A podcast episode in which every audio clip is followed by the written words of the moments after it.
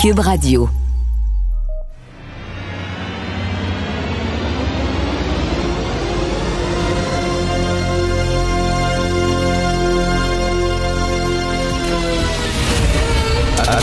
Attention, cette émission est laissée à la discrétion de l'auditeur. Les propos et les opinions tenues lors des deux prochaines heures peuvent choquer. Peuvent choquer. Oreilles sensibles s'abstenir. Richard Martineau. Martino. Un animateur pas comme les autres. Richard Martineau. Cube Radio. Bon jeudi tout le monde, merci d'écouter Cube Radio. Alors, euh, dans le devoir aujourd'hui, un texte qui va faire beaucoup jaser. hein. On va en parler un peu plus tard dans l'émission avec Denise Bombardier. C'est euh, l'humoriste Julien Lacroix qui, en juillet euh, 2020, avait été accusé par plusieurs femmes euh, d'être un agresseur sexuel. Ces femmes-là disaient que Julien Lacroix les avait agressées de façon même extrêmement violente. Là, on parle de relations sexuelles non consenties, tout ça. Et là, Julien Lacroix a tenté de s'expliquer, de redorer son blason, euh, de dire qu'il a changé, qu'il a, suivi une thérapie, etc. Il a fait ça dans le devoir, ce qui est assez particulier comme choix parce que je ne pense pas que les gens du devoir soient nécessairement des, des fans de Julien Lacroix. Je ne sais même pas s'ils connaissent l'existence de Julien Lacroix. Euh, mais bref, il a, décidé d'accorder une entrevue au devoir et je lisais euh, l'entrevue et les réactions de certaines femmes qui ont été agressées par lui, qui disent avoir été agressées par lui. Il faut, faut faire attention. Il n'y a pas eu encore de, de- procès et d'accusations fermes. Mais il y, a, plusieurs petites affaires qui me tapent un peu sur les nerfs dans cette histoire-là. Julien Lacroix dit oui, euh, j'ai été, euh, j'ai pas été correct. Oui, effectivement, je, je pardonnez-moi, mais vous savez, tout ça, c'était l'alcool. C'était surtout dû à l'alcool. Ce n'est pas une excuse. Ce n'est pas une excuse. Je me suis saoulé la gueule à quelques reprises dans ma vie, OK? Ce que je fais habituellement, moi, c'est que j'ai tendance à dire aux gens que je les aime bien gros quand je suis bien sous. Ah, toi, je t'aime, puis on devrait s'appeler, puis se voir plus souvent. C'est à peu près. Ou alors, je dors dans un coin, mais je viole pas des femmes. J'agresse pas des femmes. là. À un moment donné, le dire c'est sous l'influence de l'alcool, ce n'est même plus une justification euh, dans des procès. Là. Euh, tu peux même plus dire ça. Donc ça, je trouve que c'est assez euh, assez faible comme excuse. Euh, deuxièmement, Julien Lacroix dit oui, mais vous savez, euh, c'est très complexe la sexualité. C'est très très complexe. C'est pour ça qu'on a tellement de difficultés à en parler. Il y a deux visions des choses. hein. Toi, tu penses que tu es correct, puis la fille, elle, pense à sa vision des choses, puis elle dit que tu l'as. Non, attends une minute, attends une minute. Il y, a- a des faits objectifs, là. La, fille a-tu été agressée? Si elle est agressée, elle est agressée. C'est pas une histoire de vision des choses. Voyons donc, Christy. Euh, euh, donner un bec à une fille, puis tu vois là, que la fille, ça ne l'intéresse pas. Je veux dire, tu le sens, là. C'est pas deux visions des choses. Voyons donc, tu le sens fort bien que la fille ne veut pas. Donc, ça aussi, je trouve ça assez faible. Et puis, euh, euh, à la page A4 dans le Devoir, un texte en bas où on fait réagir des femmes au propos de Julien Lacroix, il y a une femme qui dit, sous, le, sous le couvert de l'anonymat, euh, Julien Lacroix, c'est le représentant d'un archétype de jeunes hommes blancs qui sont fucked up et qui font des choses fucked up et qui vont continuer à en faire. En quoi la couleur de Julien La- Lacroix? C'est quoi ça? L'archétype d'un jeune homme blanc. C'est quoi ça? Les, jeunes hommes blancs, ils, ils violent plus que les jeunes hommes noirs. Il n'y a pas de, de noirs qui agressent euh, les femmes. C'est bien niaiseux, ça. Tu sais, ça, c'est de voir la race partout. Là. Il, y a des, militants antiracistes. Tout, tout, tout est analysé sous la lumière de la race. Alors là, Julien Lacroix, c'est le représentant d'un archétype de jeunes hommes blancs qui sont fucked up. Ah oui, il n'y a pas de jeunes hommes noirs fucked up. Il y a un archétype de jeune homme blanc fucked up. C'est vraiment absolument n'importe quoi. Alors, euh, Omicron, j'essaie de m'accrocher aux bonnes nouvelles. Il y a bien des experts qui disent oui, il est plus contagieux, mais il est quand même moins dangereux. Là, le gouvernement a dit aux gens de ne pas voyager si c'est pas nécessaire.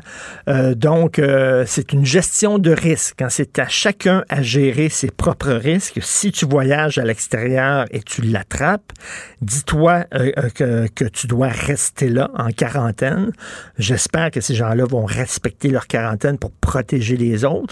Donc, tu dois rester en quarantaine. Ça veut dire que ben, ça veut dire que tes vacances risquent de coûter cher en Christie parce que tu vas peut-être rester là deux semaines de plus euh, que tu croyais euh, rester, puis vas-tu avoir de la place dans, dans ton hôtel, etc., etc. Bref, c'est à chacun à gérer son risque. Il y a des gens qui disent, oui, mais je vais être à l'extérieur là-bas, je vais me tenir loin de tout le monde. Si je vais au restaurant, je vais faire exactement comme à Montréal ou comme à Québec. Euh, je vais mettre un masque le temps de me rendre à ma table une fois assis à ma table, je vais enlever mon masque, euh, bon, etc. Je vais être aussi prudent là-bas que je sois, euh, que je suis ici. Je vais être à l'extérieur, loin, euh, sur ma chaise longue. Donc, les risques de l'attraper sont pas plus forts que si je restais au Québec. Oui, OK, chacun, c'est à chacun à gérer son risque. Mais sauf que c'est quand même un coup de poker. Mais en tout cas, les, deux sujets dont on va parler au cours des prochaines semaines, tout le temps des fêtes, bien sûr, ça va être le virus Omicron et la loi 21. On va en discuter énormément. D'ailleurs, c'est le sujet que nous allons aborder tout de suite avec Jean-François Lisée et Thomas Mulcair.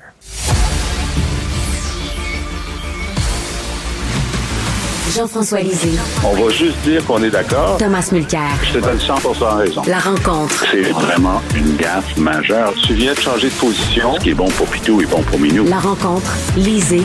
Mulcair. Bonjour, messieurs. J'aimerais commencer avec euh, Thomas Mulcair. Thomas, euh, un texte très intéressant, une lettre de André Pratt, l'ex-sénateur, dans le National Post aujourd'hui, où il dit, il parle en fait aux Canadiens anglais qui sont contre la loi 21. Lui, dit, moi, je le cache pas, je le répète, je n'aime pas cette loi, je la trouve discriminatoire. Bref, il pense exactement comme toi, Tom. Euh, mais il dit, faites attention, lorsque vous utilisez des mots, vous pouvez attaquer la loi, mais commencez pas à prendre prétexte de cette loi-là que vous n'aimez pas pour attaquer le Québec au grand complet et dire que les Québécois sont racistes et xénophobes parce que vous tombez dans le piège que les nationalistes vous tendent. Qu'est-ce que tu penses de cette lettre-là, Tom? Oui, je pense que c'est bien avisé.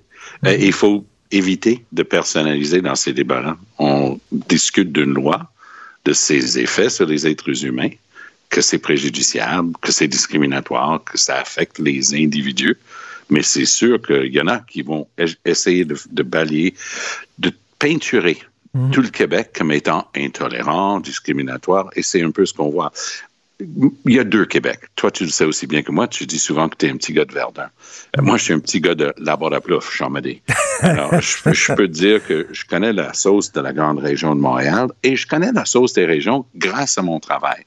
J'ai, à trois fois dans ma carrière, eu à voyager à travers le Québec long, en large. Il y, a, très peu de personnes qui ont visité autant de coins du Québec que moi, comme ministre de l'Environnement, euh, euh, dans d'autres emplois que j'ai, je suis choyé. Et, je suis un amant de la nature, donc je vais souvent dans des coins reculés. Tu sais, la, frontière Québec-Labrador, je connais bien, euh, tu sais, le Bay James et ainsi de suite. Mhm. Donc, je peux dire que je comprends qu'il y a deux endroits très différents. Je, déteste caricaturer, puis c'est pas mon, mon intention. Mais quand on a eu ce fameux code de je ne sais pas quoi, le code de conduite, code de vie. Code de, valeur, ou la charte des valeurs. De, de, de, Hérouville. Oui. Euh, il y avait une code de conduite, il fallait plus de lapidation. Là, là c'était. Parce qu'il y en avait trop au Québec, il y en avait vraiment ben, trop. C'est ça. Alors, c'était tellement déconnecté. C'était facile d'en rire. Puis, en fait, les SMAT, euh, des médias à Montréal en riaient, mais il fallait y voir la déconnexion entre la réalité montréalaise où tu as à, peu près 40% euh, de minorités visibles et 35 euh, des migrants. Mississauga a plus de minorités visibles que tout le reste du Québec en dehors de Montréal, 5 millions et demi de personnes. Donc, ça donne une petite idée qu'il y a deux réalités très distinctes. Montréal, grande ville nord-américaine, canadienne, beaucoup d'immigration, beaucoup de gens là. Et le reste du Québec qui regarde ça. La CAQ et l'ADQ avant, savamment, intelligemment, soigneusement, parce qu'ils ne voulaient pas se faire prendre, jouent ce clivage-là dans notre société. Moi, j'ai toujours préféré bâtir des ponts. Je suis pas parfait. Puis j'ai des points de vue, effectivement, qui tendent à vouloir rassembler les gens plutôt que de trouver des différences parmi les gens. Et je trouve que c'est ça, ultimement, ce qui est dommage avec la loi 21. C'est une loi qui nous divise. Euh, Tom, Jean-François, qu'est-ce que tu penses de la lettre d'entrée Pratt?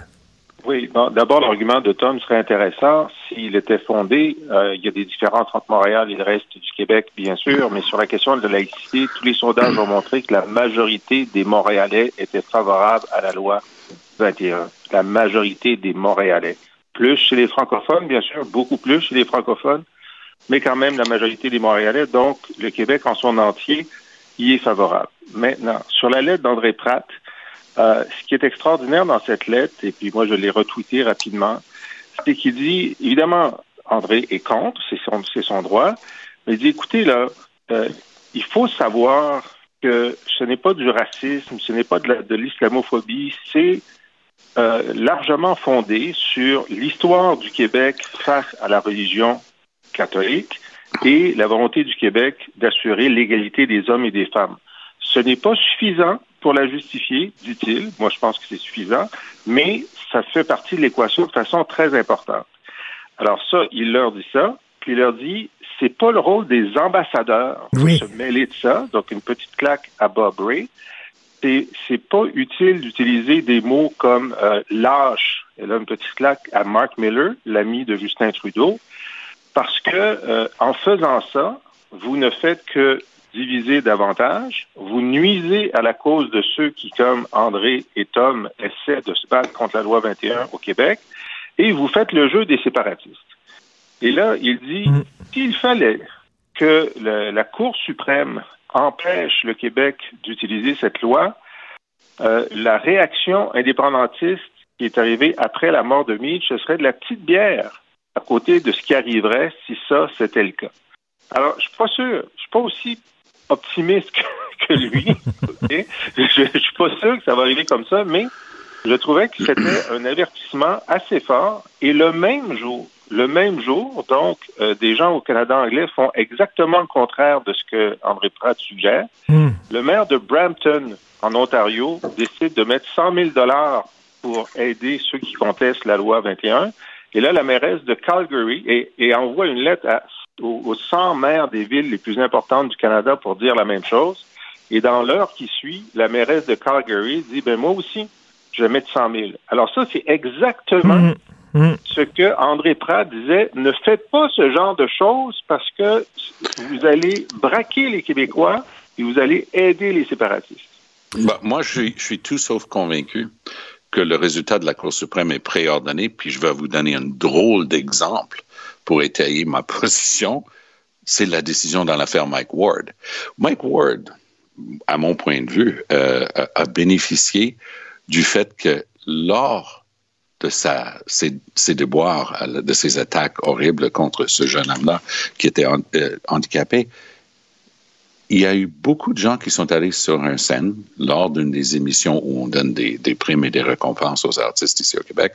Ils portaient tous, bien avant la pandémie, bien entendu, ils portaient tous des masques avec des X dessus pour blâmer et condamner ce qu'ils voyaient comme étant de la censure. Très bien. Moi, je, je, je, lis et je relis la décision de la Cour suprême là-dedans. Moi, j'appelle ça une décision bretzel. Tu essaies de tordre ça, tu amènes hmm. ça dans l'autre sens, tu dis que tu aurais pu les poursuivre parce que c'était diffamatoire, mais c'était pas nécessairement la charte des droits qui pouvait t'aider. Résultat, relax pour Mike Ward, pas obligé de euh, pas condamné à, payer quoi que ce soit à, à, à jeune Jérémy Gabriel. Très intéressant. Mais ici, la Cour suprême a un œil là-dessus. La seule personne au Canada qui peut résoudre ça d'ici six mois s'appelle Justin Trudeau. C'est le premier ministre du Canada. Il va devant le Conseil des ministres. Il dit, je fais un renvoi devant la Cour suprême et on va avoir la conscience nette.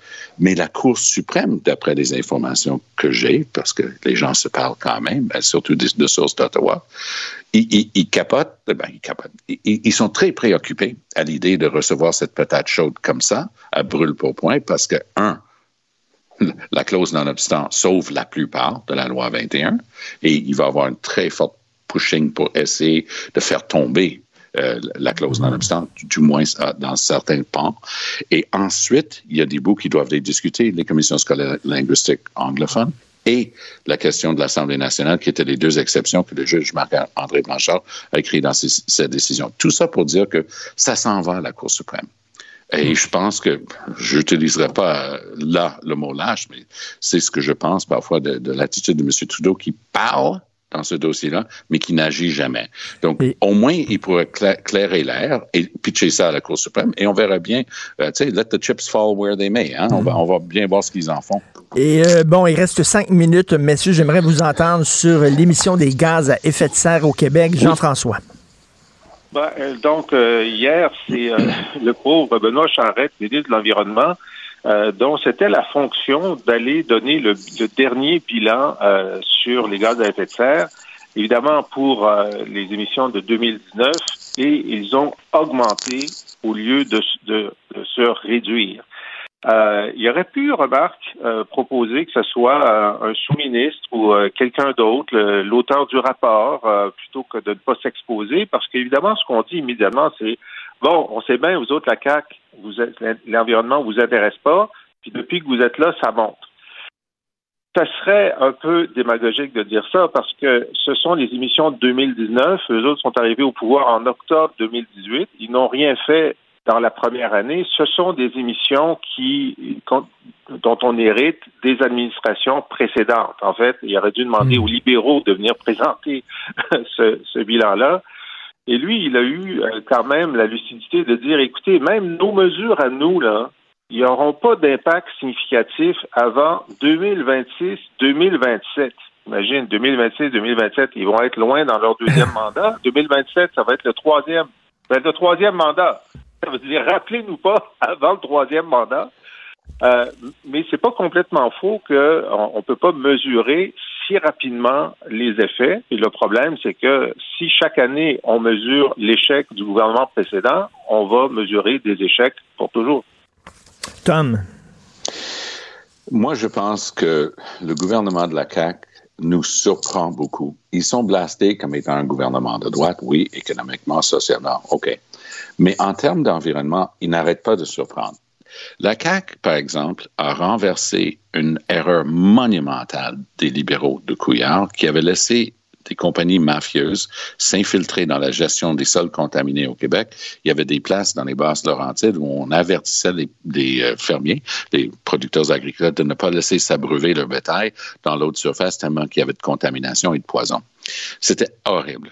La CAQ arrive, sans tambour ni trompette, ils installent un système de traçabilité des sols contaminés qui est en train d'être appliqué à la lettre et qui marche. Ça, c'est un dossier environnemental, s'il en est. Donc, ils ont réussi quand même à faire un certain nombre de choses. François Legault, le même François Legault, qui était archi favorable à l'exploration, exploitation pétrolière et gazière sur l'île d'Anticosti, un bijou du Québec méconnu du public. J'ai eu la chance d'y aller plusieurs fois avec mes, fils. C'est une merveille, l'île mm. d'Anticosti. Lui, il a complètement changé son fusil d'épaule. Il dit, il n'y en aura pas d'exploration. Hey, le Québec a beaucoup, beaucoup de gaz. On se comprend, là? On n'en a pas un petit peu. On en a beaucoup. On est dans les mêmes euh, formations que Pennsylvanie et ainsi de suite. Il dit, on laisse ça dans le sol. Donc, ce sont des gestes importants. Ils ont un projet, bien avant que Dominique Anglade parle à son congrès, ils ont un projet pour l'hydrogène vert. Richard, je vous dis, on va être les premiers au monde en termes de mm. production d'hydrogène. Et ça, c'est la CAQ qui a cette vision-là. Donc, ça, c'est le côté positif de leur bilan. Le côté négatif maintenant, parce que moi, j'apprécie beaucoup Jonathan Julien, qui est le, le ministre de l'Énergie. Et, et c'est un gars qui a cette vision-là. Mais quand tu lui demandes, parce que mes étudiants lui ont demandé, il a fait le gentil, il, a, il nous a fait l'honneur de venir dans un de mes cours de maîtrise en environnement à l'Université de Montréal cet automne. Qu'est-ce que vous faites pour un système bonus-malus comme en Scandinavie? Vous, vous voulez conduire un Ford F-150, ça va vous coûter 1500 pièces pour la plaquer. Il regarde avec un sourire puis une transparence rare en politique. Il dit, je dois quand même être réélu et composer avec ce que j'ai sur mon assiette. Mais c'est les transports le plus gros problème. Ils ont une vision d'ici 2035 de, ne plus vendre de moteurs à combustion interne, de moteurs à essence au Québec. Je pense qu'on va le faire. Alors, le Québec est dans une position unique, mais on est un laboratoire pour les changements climatiques, puis l'urgence est quand même là. Alors, vivement la fin de la pandémie, qu'on s'attaque enfin à ce problème-là. Merci beaucoup, messieurs, Tom et Jean-François. Merci. Bonjour, et si vous voulez lire les textes de Jean-François Lisée et écouter son excellent balado auquel je suis abonné, allez à la boîte à liser ben oui, on le sait. Martineau, Ça n'a pas de bon sens comme il est bon. Vous écoutez Martino. Cube Radio. Cube Radio. Cube Radio. En direct à LCN. Richard, va tout de suite rassurer les gens, tu n'es pas devenu complotiste, là, mais ce matin, tu vas euh, un peu relativiser les choses concernant le variant Omicron et tout ce qui circule présentement sur ce que ça pourrait donner dans notre situation ben sanitaire. oui, hier j'étais en colère et découragé. Là, j'ai fait des exercices de respiration hier, j'ai bien dormi, je suis maintenant relax Bon. et j'essaie de voir euh, le verre à demi plein. Ok, donc j'ai Ouais. lu des entrevues avec des vrais experts, là. pas Lucie Laurier, Exact. pas Alexis Cossette Trudel, là. des experts, euh, écoute, français et britanniques entre autres, dans le journal The Guardian, qui est un des journaux les plus euh, renommés et réputés au monde en Angleterre, un journal de gauche, et dans le Figaro aussi, un journal très renommé en France, de droite. Donc, on a tout le spectre politique. Et ce qu'ils nous disent, les experts, c'est oui, c'est vrai que Omicron est plus contagieux, mais il est moins dangereux.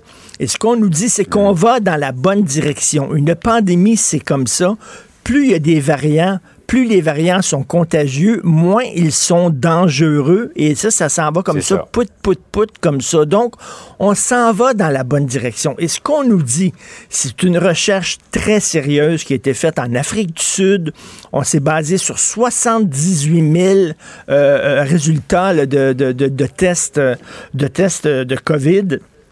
Et ce qu'on a découvert, c'est que le variant Omicron, euh, les hospitalisations sont 29 mois, 29 moins importantes que celles qui étaient associées au virus original et 23% moins importantes que celles associées au virus Delta. Et on dit aussi qu'il y a seulement 5% des gens qui ont attrapé le virus Omicron qui sont aux soins intensifs, alors qu'avec Delta, c'était 22% Ce qu'on nous dit, Hmm. Jean-François, c'est que finalement, s'il y a un virus qui doit être prédominant dans le monde, ben on est mieux avec On Omicron. vote pour lui. On vote pour lui. On est mieux avec Omicron parce que oui, il y a plus de gens qui vont l'attraper, mais les conséquences Mais la sont chose, moins c'est- c'est ça qui graves. m'inquiète. Je comprends, Richard, mais c'est ça qui m'inquiète sur le lot. Là, on est à 2300. Si dans deux semaines, on est à 4 5 000 cas, c'est sûr que sur le lot, il va y avoir plus d'hospitalisation. Et c'est ça qu'on veut pas. On veut Et- limiter le plus possible quand même le nombre de Et là, c'est une autre chose. Je ne sais pas si tu connais le site en France qui s'appelle Doctissimo. C'est un site de vulgarisation Oui, oui, oui. médicale qui est très bon, là, qui appartient à TF1. là. C'est pas un site de coucou. Là. Et le directeur médical de Doctissimo dit il va falloir se préparer au cours des prochaines années. Il va en avoir d'autres, des pandémies. Il va y avoir d'autres virus à cause de la déforestation, la surpopulation, les voyages. Et il va falloir s'arranger pour que notre système de santé puisse absorber les gens qui sont contaminés par des virus sans que ça se transmette dans le délestage. Tu comprends? Qu'on puisse Ouais, soigner ouais. ces gens-là sans qu'on doit reporter, sans qu'on doive reporter des chirurgies. Il dit, c'est un problème en France et c'est le même problème ici au Québec. Il va falloir revoir notre système de santé pour se préparer à d'autres éventuelles pandémies. Mais bref, essayons de, il faut être prudent. Il faut être très prudent, c'est sûr et certain, Ouais. mais il faut pas non plus céder à la panique. On s'en va pas vers Exact. le pire, on s'en va vers le meilleur. OK? Donc, je, je tenais à, à vous dire ça et à me dire ça aussi. Il faut s'accrocher absolument. On a besoin de se le rappeler.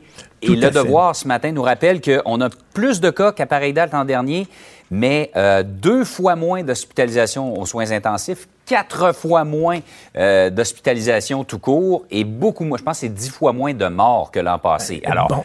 on peut se dire c'est sérieux, mais quand on regarde d'où on vient, Exactement, exactement. Donc, accrochons-nous à ça. Je vois, Richard, que tu as fait tes recherches, comme on dit, mais en te fiant à de bonnes sources. Ouais, des bonnes sources. Hey, Richard, on va revenir sur hey, ce débat-là sur euh, la, la Ouais. loi euh, concernant le, le port des signes religieux. Euh, ça part en vrille. Là, le PQ et le Bloc veulent qu'on rapatrie Bob Ray. Qu'est-ce qu'il fait déjà, Bob Ray? Ben alors, Bob Ray, hein, c'est l'ancien premier ministre de l'Ontario. On le sait, il est maintenant ambassadeur à l'ONU. C'est un diplomate, ce n'est pas un politicien. Donc, quand tu es diplomate, tu fais attention à ce que tu dis. Et il a dit à l'ONU que la loi 21, elle était discriminatoire. Là, il y a des gens qui disent qu'il n'y avait pas d'affaire à dire ça. Il faut qu'il revienne au Mhm. Canada s'expliquer. Euh, et, et le problème, c'est que quand tu es ambassadeur à l'ONU, tu défends les valeurs canadiennes, OK? Est-ce que Bob Ray a déjà critiqué l'Iran pour la façon dont il traite les femmes, le régime iranien là-bas. Il n'a jamais rien dit. Pourtant, c'est pas mal pire que la loi 21. Est-ce que Bob Ray a déjà critiqué, comme ambassadeur du Canada, la Chine, par exemple, qui emprisonne un million de Ouïghours dans des camps de concentration? Il y a des gens qui disent il y a des choses pas mal pires et Bob Ray, soudainement, s'est gardé une petite gêne de diplomate. Mais là, quand c'était le temps de blaster euh, la loi 21, il le fait. Et c'est pas seulement des nationalistes qui sont fâchés. Aujourd'hui, dans le National Post, André Pratt, ancien sénateur, fédéraliste, Ouais. contre la loi 21. Il est vraiment contre la loi 21. Il écrit un texte en anglais dans le National Post et il dit il, would have- il aurait dû se fermer la gueule. Shut up. Shut up. Lui-même dit ça parce qu'il dit ce que vous faites, là, vous êtes en train d'apporter de, l'eau au moulin aux séparatistes, aux indépendantistes. Faites attention au choix des mots quand vous critiquez la loi 21. Vous pouvez dire que vous n'êtes pas d'accord avec cette loi-là, mais de dire que le Québec est raciste, le Québec est intolérant, écrit André Pratt, vous amenez de l'eau au moulin aux nationalistes, vous tombez dans le piège. Donc, il va falloir, écoute, euh, dans le temps des fêtes, là, il va y avoir deux gros sujets de discussion, bien sûr. Le virus, la loi 21. Vous allez entendre parler de ça en masse. Ce n'est pas fini. On n'est pas sorti du bois. Oh non, il y a une sorte d'enflure verbale autour de Tout ce, à fait. de ce débat-là présent. Tout à fait. Richard, continue tes recherches. Le verre à demi, demi-vide. Attends. Oui, à demi-vide. OK. À demi-vide ou à demi-plein? À demi-plein, excuse-moi, oui. Salut. Bonne journée. À Bonne demain. journée. C'est vrai qu'on aime autant qu'on déteste, Martineau, C'est sûrement l'animateur le plus aimé au Québec. Vous écoutez Martineau. Cube Radio. Ben oui, un amphithéâtre pour le hockey euh, à Québec. Euh, il va peut-être avoir un stade de baseball, mais qu'en est-il des boulodromes? Les boulodromes pour les amateurs de pétanque, ils n'ont pas leur stade. Parce que rappelez-vous, François Legault, quand on lui a dit, hein, vous êtes prêt à mettre de l'argent dans un stade de baseball, il dit, moi, si c'est rentable, je serais prêt à mettre de l'argent dans une ligne de pétanque. Si, si, si vous me prouvez que c'est rentable, je suis prêt à mettre. Je mettrais même de l'argent dans une équipe de pétanque. Là, les gens, les amateurs de pétanque l'ont pris au mot. OK, ils ont dit, ah oui, vous voulez mettre de l'argent, on va vous prouver que c'est rentable, puis on veut, nous autres aussi, notre stade. On va en parler avec M. Bernard Aurouz, administrateur de la Fédération québécoise de pétanque. Bonjour, M. Aurouz. Bonjour, M. Martineau. Merci Alors- de m'accueillir. de rien. Écoutez, euh, vous avez pris le, le- le premier ministre au, au mot. Dès qu'il a dit ça, moi, je suis prêt à financer la pétanque. Boum, vous êtes, vous êtes sauté sur le téléphone tout de suite et vous êtes appelé, là, tout le monde. Ben, nous, nous étions prêts. Euh, nous étions prêts parce que c'est une, un- c'est un sujet que qui, qui tient, qui nous tient à cœur à, à la fédération, à peu près pour toutes les villes du Québec. Mais euh, et, et nous avions d'ailleurs euh, écrit une infolettre au moment des élections municipales à tous nos clubs de toutes les régions pour qu'ils sensibilisent leur euh, le- les candidats euh, à la mairie euh, au, au, au fait que euh, le besoin était grand, il est, il, ce besoin était, comme on dit, répondu dans un grand nombre de villes, mais pas de façon satisfaisante, une façon qui qui ne rendait pas la pratique euh, du sport euh, euh, et du loisir, parce que c'est les deux à la fois euh, acceptables et, euh, et qui, qui qui rendaient les choses difficiles pour les joueuses et les joueurs. Mais, mais dans beaucoup de parcs du Québec, j'en vois à Montréal, dans beaucoup de parcs, il y a des, des petites allées là, pour la pétanque avec de la gravelle, là, de la garnotte, là, puis les gens peuvent jouer à la pétanque, il n'y a aucun problème. Là. Oui, l'été, il n'y a pas de problème. Le, le problème est, est- est l'hiver. Euh, évidemment, les, les boulodromes, euh, on, on parle pas essentiellement dans la majorité des villes du Québec. Là, on parle pas d'un boulodrome qui serait utilisé 12 mois par année. Euh, on parle de boulodromes euh, qui permettrait la, la pratique là, de quelque part à partir de début octobre jusqu'à la fin mars. Et ils existent aujourd'hui. Mais ça- déjà, ça- ça euh, ressemble à quoi, monsieur- Excepté dans les deux grandes villes. là. Mais euh, ils sont ils sont pas adéquats et ils ne répondent pas à, à la, à la masse des, des joueurs et des joueuses. Qu'est-ce que, à quoi ça ressemble un, bou, un boulodrome? J'espère, j'imagine qu'il n'y a pas, il y a pas d'estrade, il n'y a pas des gens qui, qui remplissent des stands pour aller voir des gens jouer à la pétanque. Là. Ben si, euh, oui, pour, pour des compétitions, oui, là, si, si vous regardiez les images sur Internet là, euh, du championnat du monde qu'on avait organisé à Débiens, euh, et puis du dernier qui vient d'avoir lieu euh, près de Barcelone, euh, les gradins sont pleins, puis la télé est là et, et tout ça. Mais au, au, quotidien, au quotidien, les les, les, estrades euh, ne sont pas remplies, mais euh, il y a toujours des pratiquants. Ben, si vous regardez, si vous avez l'occasion un jour de venir à Longueuil au Festi Pétanque le premier week-end d'août, on a entre pendant quatre jours à peu près 2000-2500 spectateurs parce que les joutes sont euh, les joutes sont intéressantes. Mais on, on parle surtout d'infrastructures pour permettre aux gens de jouer. Mais ça, ça, ressemble à quoi, justement? La, la pratique au Québec. Ça ressemble à quoi, justement, un boulodrome? Ah ben, c'est euh, essentiellement euh, un bâtiment, euh, une, une, seule grande pièce avec des allées de pétanque, comme vous disiez, en terre battue avec garnotte.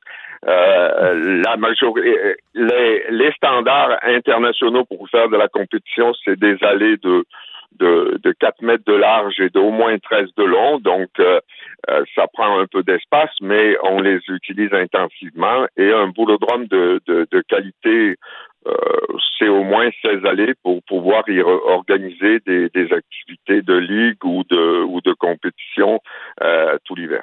OK. Et les, les ligues, j'imagine, louent cet espace-là, c'est ça? Oui, ben actuellement c'est le, format. Le format dépend beaucoup d'une ville à l'autre au Québec. Euh, il, y a, y a des endroits où euh, la ville assume euh, entièrement les coûts de chauffage et, général. Il y a des endroits où il y a un intervenant privé entre les deux, c'est-à-dire qu'il y a les murs sont la propriété de euh, de, de quelqu'un et, et, où il y a un loyer et les ligues partagent le loyer avec les municipalités. Les municipalités en général, parce qu'elles connaissent l'importance dans, le, dans les villes de, de cette activité, euh, s'impliquent. Mais ça, ça, ça, ça force nos ça force nos clubs et, et puis euh, à, à, à, sacrifier sur le confort. Il y a des endroits où on a 400, 450 joueurs hebdomadaires comme à Robertval, par exemple, et ils jouent dans des conditions qui font qu'ils ils peuvent même pas s'asseoir entre deux parties. Ils sont très, très serrés. Et la ville, je sais, il est très sensible, mais les, les, les, les moyens, euh, les moyens manquent pour euh, établir quelque chose qui coûterait quelque chose entre 2 millions, 2 millions et demi et qui après se rentabiliserait raisonnablement. Ben, il y a des infrastructures un peu partout pour jouer au curling, effectivement. Pourquoi il n'y aurait pas des infrastructures pour jouer à la pétanque? Vous dites qu'un un boulodrome qui pourrait satisfaire aux normes internationales, ça coûterait entre 3 et 4 millions de dollars. Euh... Ah, un, gros, oui, ça, ça évidemment, c'est pas beaucoup. Il faut après ça, il y a des coûts pour le chauffer l'hiver, etc., le déshumidifier, suivant où il est et tout, mais c'est minime, quoi. Il y, en a combien, le boulodrome au Québec? Dans la oh, il, y en a beaucoup. Actuellement, la liste, c'est, euh, je pense qu'il y en a au moins une quarantaine, mais très peu, très très peu sont euh, sont, sont convenables. Convenable, je veux dire le, le confort. Vous voyez, moi-même, j'ai essayé de m'impliquer à essayer d'attirer les écoles pour faire jouer les jeunes. Et la, plupart du temps, dans la plupart de nos boulodromes, qui sont des sous-sols euh, euh, eh bien, les, écoles refusent d'envoyer leurs enfants dans, des lieux comme cela. Quoi.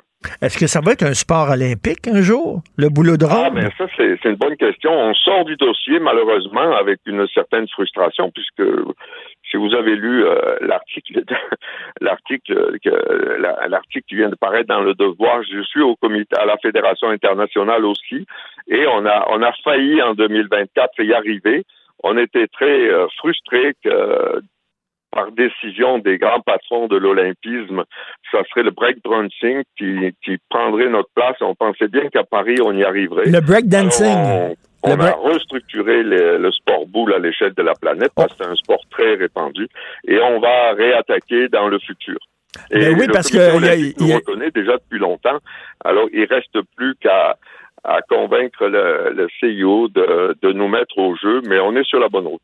Oui, c'est ça. Il y a toujours des sports de démonstration. Il y a déjà eu, je pense, le tango ou la danse sociale comme sport de démonstration aux Jeux olympiques. Là, vous parlez de breakdance, euh, euh, ping-pong, pourquoi pas effectivement le boulingrin et la pétanque. Est-ce que c'est surtout des Français qui jouent à ça, la pétanque? Tu ah, tires ou tu pointes? Tu tires ou tu pointes? pas, du tout. Ben, écoutez, les caricatures, là, ça, ça amène aux boutades, mais il euh, y, en a une qui est beaucoup plus répandue. Mais non, je, vais répondre à votre question. Ce n'est pas ce n'est pas typiquement français. Ça existe depuis plus de 100 ans. À la Fédération internationale, nous avons 110 pays.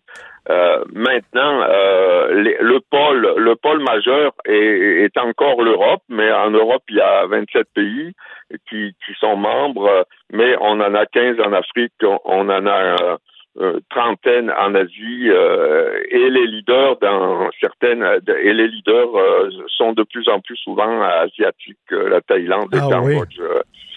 donc c'est vraiment un, sport mondial. Sur ces critères-là, il n'y a aucune justification de nous écarter du, des Jeux olympiques. Après ça, il y a des critères, il y a des critères que l'olympisme a et qui qui, mesure euh, la, perte d'intérêt des jeunes. Donc, il faut relancer les sports qui, peuvent susciter de l'intérêt chez les très jeunes qui, ont fait que ces choix-là, mais on n'a pas lâché le morceau. Puis quand j'étais jeune à la télévision, il y avait les quilles, les petites boules, les quilles puis le mini-pot. Vous vous souvenez-vous, les, les buis? Les buis, c'est ah les ben champions des ben quilles, les champions de mini-pot? Pourquoi pas?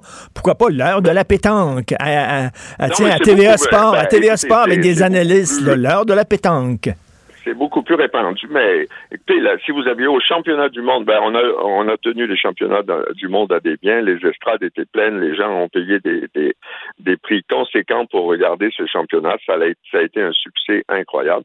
D'ailleurs, euh, ça a fait augmenter le marché des boules et, et depuis euh, depuis trois quatre ans. Euh, euh, c'est devenu branché de jouer de jouer de jouer à la pétanque. Et, euh, et la fédération essaie d'embarquer dans la dans, dans, le mouvement. Et euh, a décidé de, de s'attaquer au marché des boules hivernales parce que c'est vraiment euh, c'est vraiment une limite euh, pour nos joueurs. Quoi. Plus de 50% ben- de nos joueurs jouent plus l'hiver que l'été et ne jouent pas dans des bonnes conditions. Et il faut le faire savoir aux autorités politiques et, et, que ça ne serait pas grand-chose de répondre à, leurs besoins. Bon, le message est lancé pour les boules hivernales. Alors, je vous laisse placer votre petit cochonnet et on se reparle un de ces jours. Merci beaucoup, M. Bernard. Je vais vous inviter à faire une partie entre journalistes, par exemple. Ça serait le fun. Ah, moi, j'aime ça, jouer, même, j'aime ça jouer à la pétanque Merci beaucoup, Bernard bon, ben, vous êtes déjà le deuxième. Allez, au revoir. au revoir, avec Martino, ne ratez plus rien. Cette émission est aussi disponible en podcast dans la bibliothèque balado de l'application ou du site cul.radio.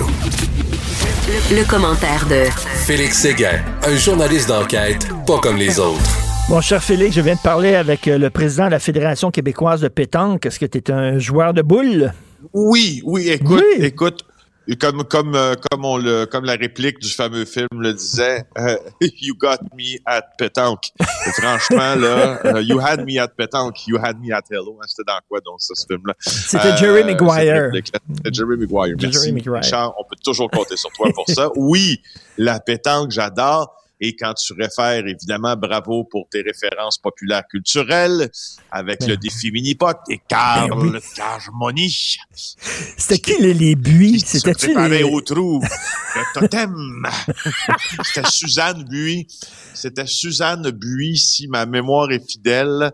Euh, et c'était, je me rappelle, je me rappelle aussi beaucoup euh, de l'animateur Serge Vleminx, hein, qui avait, qui, quand qui avait un birdie. C'était comme, c'était, je dis, c'était comme s'il décrivait une finale de Coupe du Monde entre, euh, je sais pas moi, euh, la France et, l'Argentine, là, tu sais, de, de, de, soccer. Franchement, c'était un beau moment pour moi. J'adorais regarder ça. À on me dit qu'il y avait André, Bru, André Buis aussi. Alors les Buis, puis il y avait les ben, champions de bowling aussi.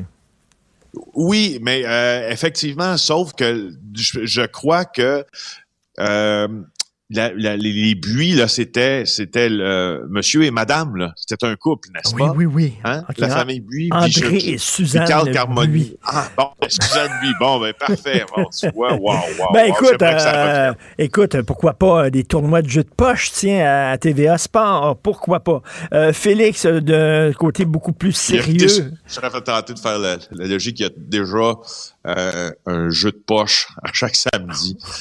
Quand tu regardes le hockey, pas besoin d'un tournoi de poche en plus. J'aime mon public, elle est très bonne. J'aime Mon public, mon public même. Écoute, sujet beaucoup plus sérieux maintenant. Le père de la fillette de Granby qui a plaidé coupable, donc il n'y aura pas de procès. Non, euh, il s'évite un procès. Il évite à tout le monde euh, un procès aussi. Alors, euh, il a plaidé coupable à une accusation de séquestration. Euh, et euh, jusqu'à maintenant, c'est interdit de vous révéler ce que euh, cet homme-là de 32 ans avait à voir dans la mort de l'enfant. Puis les nouveaux détails qui l'impliquent font en sorte qu'on se pose, d'abord, on va les dévoiler, ces détails-là, puis vous verrez qu'ils nous amènent à une question. Il plaide coupable à des accusations réduites, hein, l'accusation réduite de séquestration, donc l'ac- l'accusation de négligence criminelle causant la mort, elle, prend le bord. Et là, quand on lit euh, Hmm. ce, à- ce, ce- ce- ce qu'il aurait fait à sa, à sa fillette, on est en train de se dire que il a échappé belle. Disons qu'il y a eu un, il y a eu un bon deal, entre guillemets, puis on aurait peut-être aimé le voir devant le tribunal répondre euh, de ces, euh, de ces actes-là. Euh, Félix, je, je voyais ce matin un micro-trottoir, un vox pop à LCN, et beaucoup de gens disaient il s'en sort à bon compte. Là. Ben, écoute, c'est parce qu'il a témoigné à huis clos euh, lors du procès de la belle-mère de l'enfant, hein, qui, euh, qui s'est terminé, si ma mémoire est fidèle, la Mm. semaine dernière. Le juge en a fait un long résumé quand il a euh, émis ses directives au jury. Quand il a témoigné, il avait, euh, il avait dit avoir l'esprit brouillé, puis il retenait seulement des flashs des événements qui sont survenus. Il se rappelle que l'enfant tentait souvent de se sauver et a tenté de se sauver à deux reprises le matin euh, du 28 avril 2019, donc avant son décès. Pendant la nuit, elle a réussi à s'enfuir. Tu te rappelles, on décrivait la scène, elle sonne à la porte d'un voisin et puis finalement, elle va se faire ramener à la maison. Euh, et c'est lui, euh, c'est lui qui a entassé des meubles devant la fenêtre de la chambre de son enfant puis qui a installé un système d'alarme pour pas que sa fille sorte. Mais sa fille a réussi à déplacer ce mobilier-là. Et là, à cette tentative, à cette autre tentative de fuir de la fille, lui, ça le, ça, ça l'accable tellement que il disjoncte. Ça, c'est la belle-mère qui dit ça. Disjoncte. Elle dit ça à son procès. Il dit, euh, il reprendre ses paroles. Il était frustré et. Il a disjoncté. Il n'y a pas d'autre mot. Il sacre après moi. Il sacre après l'enfant aussi. C'est ce qu'elle a rapporté, la belle-mère. Euh, Donc, et- et-. Et Félix, euh, tu sais, c'est ça. euh, Donc, tu le dis, là, il a témoigné à huis clos dans le procès de la belle-mère, chose qu'on ne pouvait pas dire pendant le procès parce qu'il y avait un interdit de publication. Euh, là, euh, est-ce qu'il y a eu ce deal-là parce qu'il était témoin? Parce que ça me fait penser à l'histoire de Paul Bernardo et Carla Homolka. Hein, on se souvient, ces deux-là qui avaient euh, kidnappé et violé euh, des femmes. Carla Homolka, ça en était sorti avec une peine de prison beaucoup moins euh, importante que Paul Bernardo. Pourtant, elle était complice, mais parce qu'elle avait accepté de, de témoigner contre Bernardo, ben, elle avait eu un deal. Elle a pu s'en sortir Ouais. alors que Bernardo Ouais. est encore en prison. C'est un peu, un peu ça, là, non? Ben, sauf que, tu sais, ce que, ce que moi je comprends aussi du témoignage, c'est que, tu sais, il a, il a, il a balancé euh, son, son, son ex-conjointe, effectivement, mais la, la, la, la grande séquence de mauvais traitements, tu sais, ça en fait un peu comme Carla Molka, tu as raison, ça ça fait pas de Carla Molka puisqu'elle a un rôle qui est un peu plus accessoire dans le décès euh, de, de, de- des victimes de, de, Bernardo. Euh, ça en fait pas un ange pour autant. Puis c'est c'est la même chose pour le père de l'enfant parce que dans tout ce qui est décrit là, euh, c'est le portrait d'un homme que l'on brosse là, un homme qui est agressif, un homme qui sacre après tout le monde, et puis euh, quelqu'un qui prend pas ses responsabilités. Euh, c'est c'est- c'est- c'est- on, on a en fait on nous fait le portrait Mm. d'un monstre, tu sais. Ben On oui. nous fait le portrait d'un monstre. Ben là. oui. Alors, euh, c'est difficile. De, c'est, tu sais, les, moi, les anglophones ont, ont une expression que j'aime euh, beaucoup. Tu sais, quand ils se présentent de- devant le tribunal ou qu'ils, ou qu'ils attendent soit eux-mêmes d'être jugés pour quelque chose en disant enfin ce sera fini, ou une victime qui se présente devant le tribunal en disant I will have my day in court. Oui. Je vais avoir la possibilité une journée de dire ma vérité devant un tribunal qui va trancher. Donc, c'est ça qui n'est Mais- pas arrivé. Mais en même temps, c'est fait comme ça. Qu'est-ce que Mais, quand tu regardes ça, là, moi, ça, ça, ça me fascine toujours comme quoi deux gens complètement tordus se rencontrent. Comme ma mère disait, chaque torchon trouve sa guenille. Elle disait Ouais, ça. Tu sais, comment ouais. ça, tu sais, qu'il y a- qu'il y a une personne de fucké, c'est une chose, mais que les deux sont aussi fuckés un que l'autre. Il n'y en avait pas un qui pouvait arrêter l'autre puis dire fais attention. Au contraire, ils se, ils se pompaient l'un et l'autre. C'est épouvantable. Un couple de monstres. Vraiment. Ouais, un couple monstrueux. Tout à fait. Euh, on, on revient pour la suite du procès du fils de Mme Courard. Ben oui, hein, ça, euh, je te jure là que on en apprend. Tu sais, un, je sais que c'est un de tes sujets préférés. Ben oui, on en ben apprend oui. chaque jour encore un peu plus sur euh, ce qu'a fait l'accusé là euh, avant euh, de présumément enlever euh, le fils de la présidente là, de, de, de Cora, qui était qui était le président lui-même, devenu le président de Cora lui-même. Alors, euh, on se rappelle hein, que celui qui est accusé de tout ça, euh, c'est un, un ex-franchisé là, de Cora qui avait maille à partir avec euh, avec l'entreprise. Il a été accusé de l'enlèvement du président, du fils de madame en question, qui s'appelle Nicolas euh, Tsouflidis. Alors, Mm. euh, on, on, on vient d'apprendre que il a loué le lieu de séquestration où Monsieur Tsouflidis était a été amené. Et là, euh, quand on a ramené Tsouflidis dans la résidence euh, de, de, de, cette, de, de, ce- où il a été séquestré, il était très, très émotif. Il y a eu beaucoup d'émotions. C'est Serge. Fortin, euh, le- l'enquêteur de la Sûreté du Québec, qui raconte ça parce qu'il doit témoigner au procès de Paul Zaidan, lui. Euh, et là, on a présenté la photo des maisons et puis euh, on a dévoilé qu'il y avait un système de caméra qui était installé au mur et qui surveillait M. Tsouflidis pendant qu'il était dans la maison. Mais encore là, Zaidan, l'accusé, semble pas avoir, disons, un esprit criminel euh, comme tu l'as déjà souligné. Là, c'est pas le Ben plus grand oui. esprit criminel Non, de la non, non. Il a, il a au nom d'un homme qui s'appelle Imad Enas- Enasr, mais c'est le numéro de téléphone, c'est son numéro de téléphone personnel qui se trouvait sur le bail. Donc, il y a un faux nom, mais un vrai numéro. Donc, ça a été un peu facile à relier, si tu veux. il y a des gens qui se demandaient si euh, ce monsieur-là qui a été kidnappé n'avait pas participé à son propre kidnapping, si c'était pas un coup monté. Est-ce qu'on se pose encore la question, euh, tu crois? Ben Ou oui, je, total- je, je crois qu'on se- je crois qu'on se la pose en, il y a certains qui se la posent encore, il y a certains qui Mhm. font un paquet de sous-entendus. Euh, mais euh, écoute, le procès n'est pas terminé. Alors euh, C'est ça, on, on verra verra. bien. Et en terminant, verra euh, Ernesto Ferrand, acquitté du meurtre de sa conjointe près de 20 ans après les faits. Ben oui, hein, on a parlé de ce dossier-là ensemble beaucoup. Euh, son épouse est morte en 2004. Ernesto Ferra s'en était tiré jusque-là, mais là, il a été accusé là euh, de ce meurtre qui était survenu il y a 17 ans, sauf que le tribunal, le juge, l'a déclaré non coupable du meurtre de son épouse, Nadia Panarello. Euh, Hmm. C'est James Brunton, un des plus éminents juristes du Québec, qui a fait la lecture de sa décision au palais de justice de Saint-Jérôme pendant plus d'une heure. Euh, et euh, tu vois, Ferra semblait assez émotif euh, pour la toute première fois du procès lorsqu'il a entendu le jugement. Euh, il y a une conjointe actuellement qui a fondu en larmes. Et euh, ce, ce, que, ce que Brunton dit dans son jugement, c'est que, en fait, la théorie de la couronne dans ça, de la poursuite, ça disait que Ferra était le seul à avoir l'opportunité de commettre le crime. Quand quelqu'un montre une preuve, un policier ou euh, ou euh, puis en, en collaboration avec le DPCP, ce qui est toujours important. Puis la première, première chose, c'est qui avait l'intérêt. Puis quand tu as déclaré l'intérêt de la personne, c'est est-ce qu'il avait l'opportunité la capacité de le faire. Alors, il y a une possibilité raisonnable pour la couronne que euh, euh, euh, que ce soit lui.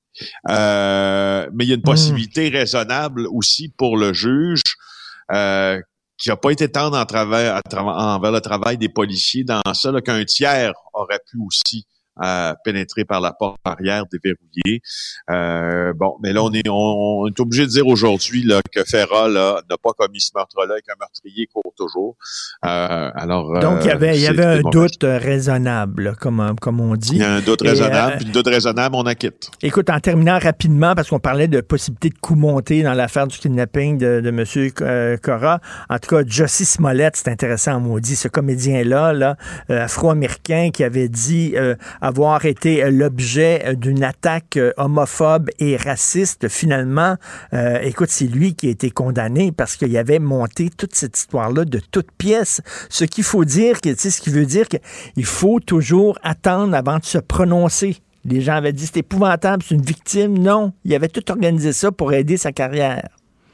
Ouais, et euh, le commentaire de Rex Murphy sur Jussie Smollett, il dit euh, Jussie Smollett a blessé une nation au complet. Oui. Parce que par sa par son par sa tricherie, par son mensonge, parce que tu sais si tu si tu prétends être la victime euh, d'un crime à caractère euh, motivé par une haine raciale ou Mm. par n'importe quelle haine, ben ces causes-là sont hyper importantes devant le tribunal et souvent ils font école, ils font jurisprudence. Puis quand tu quand as tout inventé, ben t'as nuit à beaucoup de gens aussi. Ben, là. Ben, tout à fait. Puis c'est pas un individu personnellement à qui t'as nuit, mais t'as nuit au système, puis t'as nuit à ceux qui se battent un peu plus pour euh, pour les droits civiques. Puis tu sais, c'est- donc c'est un peu triste. Tout à fait. Non, non, c'est assez, assez- assez pathétique. Merci beaucoup, Félix. On se reprend demain. Bonne journée. Merci. Salut.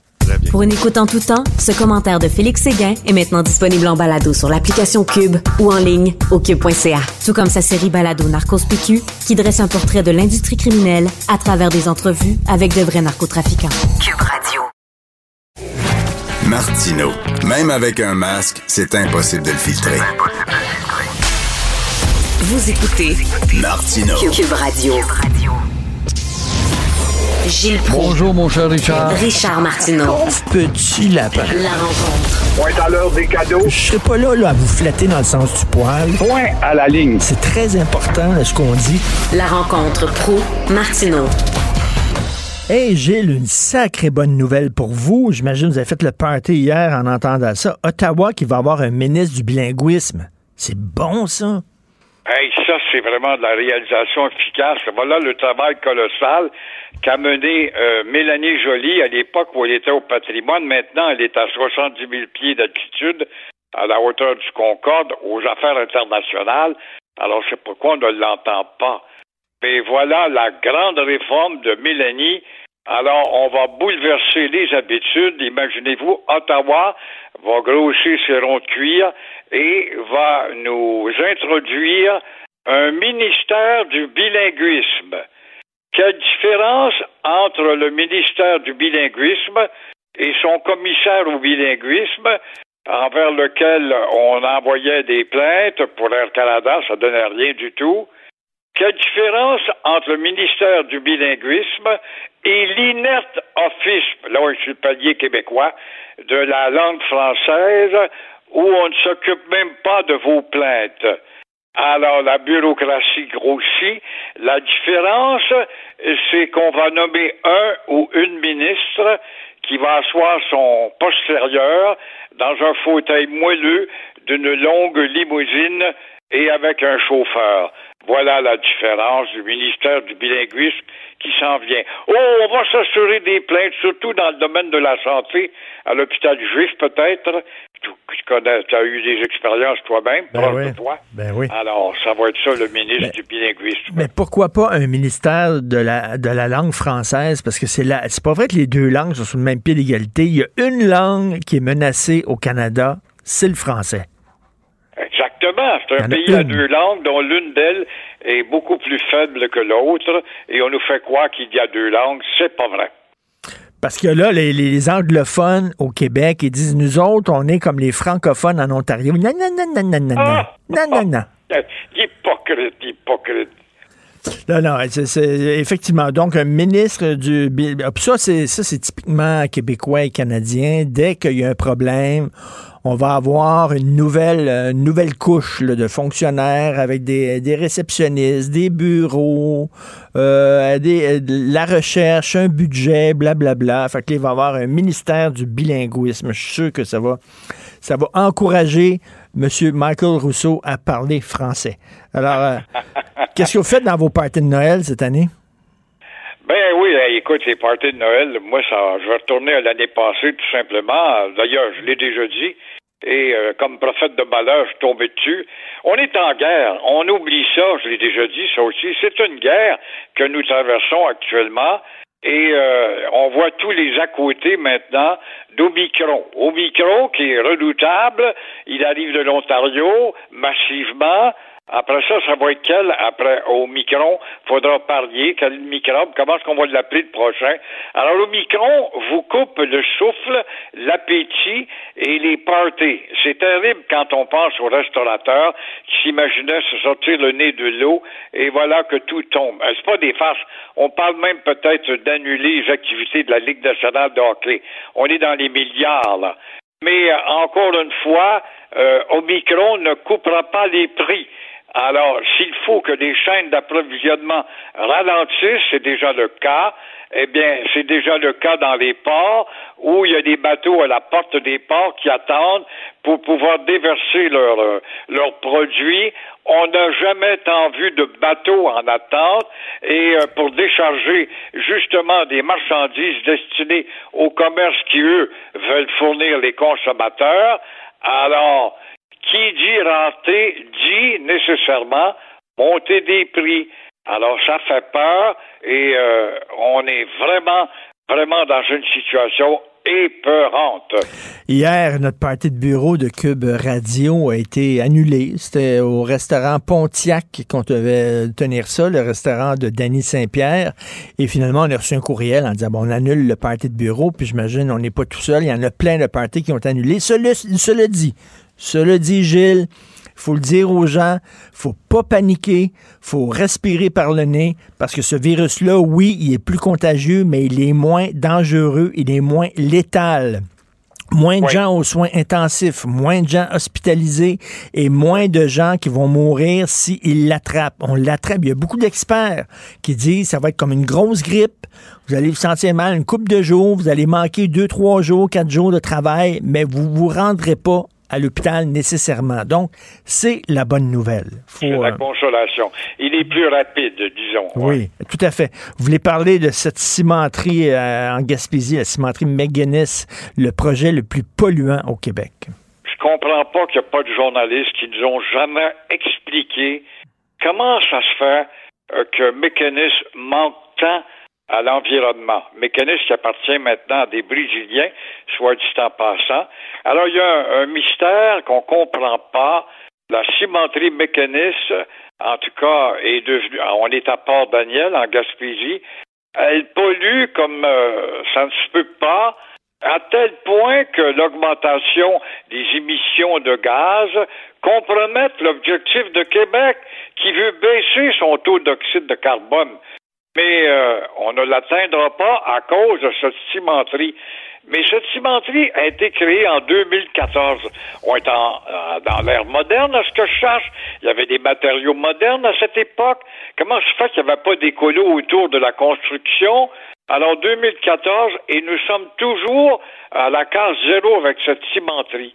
Alors comment expliquer que les autres cimenteries au Québec ne sont pas l'objet d'enquête. On est satisfait de la Farge. La. Lafarge, qui est une compagnie sérieuse qui fait le meilleur ciment au monde, le ciment sous-marin notamment. Les autres cimenteries du Québec sont pas visées. Comment est-ce qu'elles fonctionnent? Comment ça se fait que depuis qu'on est dans le décor en 2014, on n'a pas réussi à ajuster l'équipement pour que cet appareil-là ne pollue pas autant? Et maintenant que les Brésiliens l'ont acheté, ben, comment se fait-il qu'elle pollue encore. Elle ben n'a pas été enjointe, la société brésilienne, de dire vous allez nous moderniser ça, elle est arriérée, elle date de 2014. Alors, et qui, euh, qui était ministre de l'Environnement euh, pendant ce temps-là? Yves-François Blanchet. C'est lui qui a dit Ah, oh, la cimenterie n'a pas besoin de passer par le BAP. Pas besoin.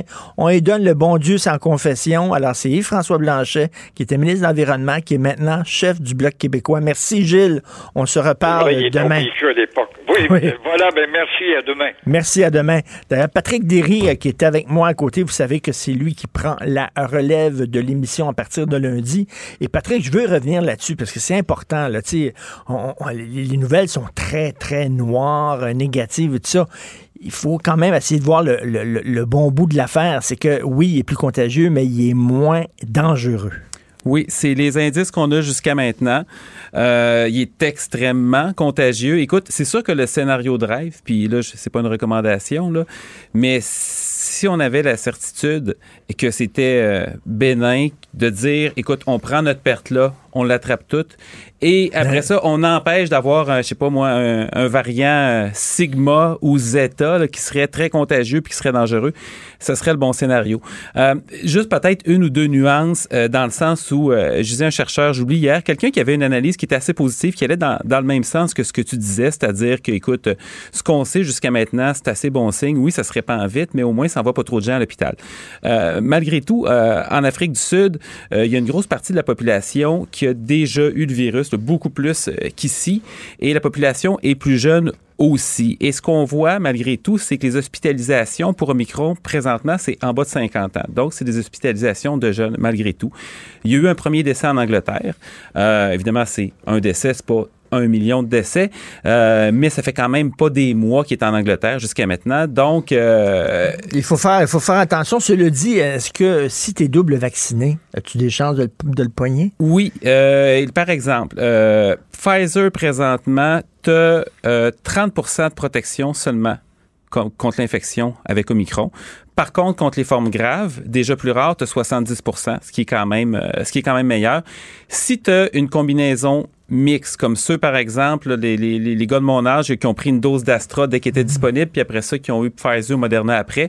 Ça, je me rappelle plus le pourcentage, mais c'est une protection qui est quand même pas mal supérieure. Évidemment, avec la troisième dose, Là, ça change. Euh, c'est ça, ma blonde a eu deux AstraZeneca, donc elle a eu droit à sa troisième dose. Puis là, la question qu'on se pose, c'est comment ça se fait qu'on n'a pas eu accès à la troisième dose plus rapidement?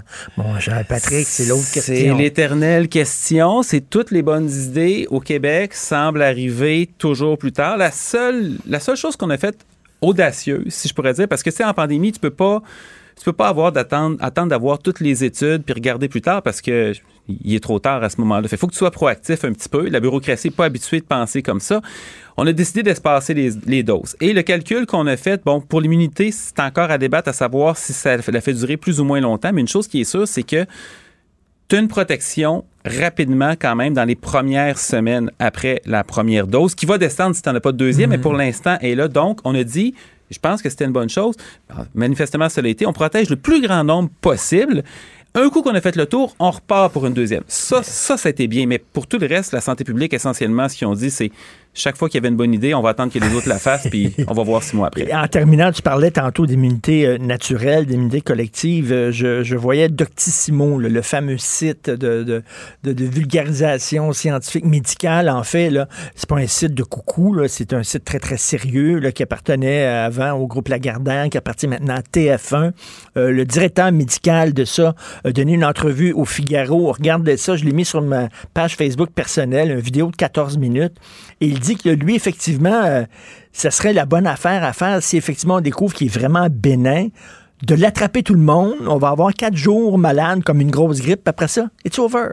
C'est ça qu'il dit, là. Ouais, ça, serait, écoute, ce serait un scénario de rêve, mais tu vois, ça, c'est assez audacieux parce que ce genre de calcul que tu fais, si la planète au complet l'attrape, il va y avoir des morts, c'est à peu près certain. Mais là, c'est-tu mieux de prendre ta perte tout de suite ou de perdre plus plus tard?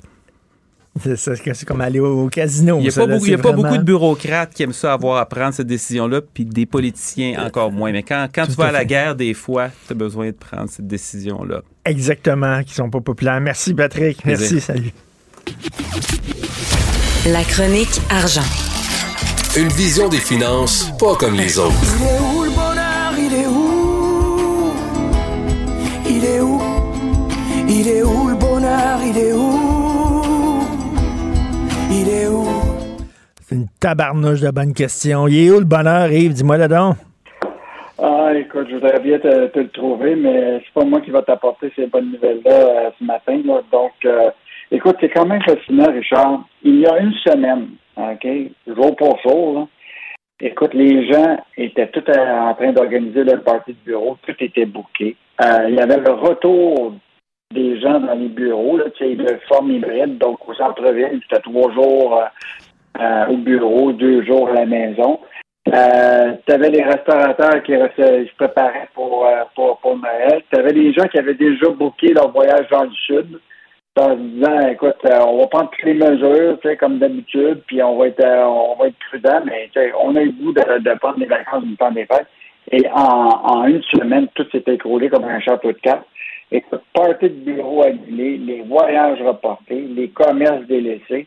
écoute, c'est c'est vraiment une catastrophe pour plusieurs. Et ce matin, euh, le journal, on, fait, on a fait le tour hier là, euh, des commerçants, des restaurateurs, des hôteliers, des agences de voyage. Écoute, je, je prendrai le cas, on, on peut peut-être commencer par le télétravail. On avait déjà là 66% des travailleurs qui étaient retournés au centre-ville avec le retour au bureau, 29 à temps plein. Puis là, tout à coup, le gouvernement a dit travail, télétravail obligatoire. Écoute, euh, une personne qui a un café dans la tour de TELUS, qui est propriétaire, là, Chris euh, et imagine-toi, aussitôt que c'est annoncé que le télétravail est obligatoire, il a perdu 1250 pièces en une minute. Boy! Parce que, parce que les gens ont appelé tout de suite et ont dit, écoute, nous autres, là, on n'y a plus personne qui va être au bureau, on annule euh, nos, nos commandes. Euh, évidemment, bon, tu as vu toute la question des, des, des voyages, là, donc évidemment, beaucoup, beaucoup de gens appellent pour annuler leur voyage. Euh, donc, on a parlé à plusieurs agences de voyage, dont Luc Laflamme, qui est propriétaire de Voyage Vasco Spatial. Il dit, c'est clair, là, avec la, la, la, déclaration hier du gouvernement fédéral qui dit, euh, on recommande fortement de ne pas voyager à l'extérieur du Canada, à moins que ce soit quelque chose d'essentiel.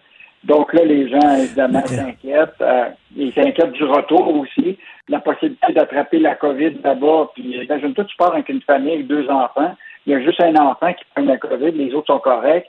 L'enfant doit rester là-bas. Oui, non, tu laisses l'enfant là, puis tu reviens avec la famille. ouais, la, non, c'est la que tu n'as pas vu. Tu peux pas l'avoir dans chambre.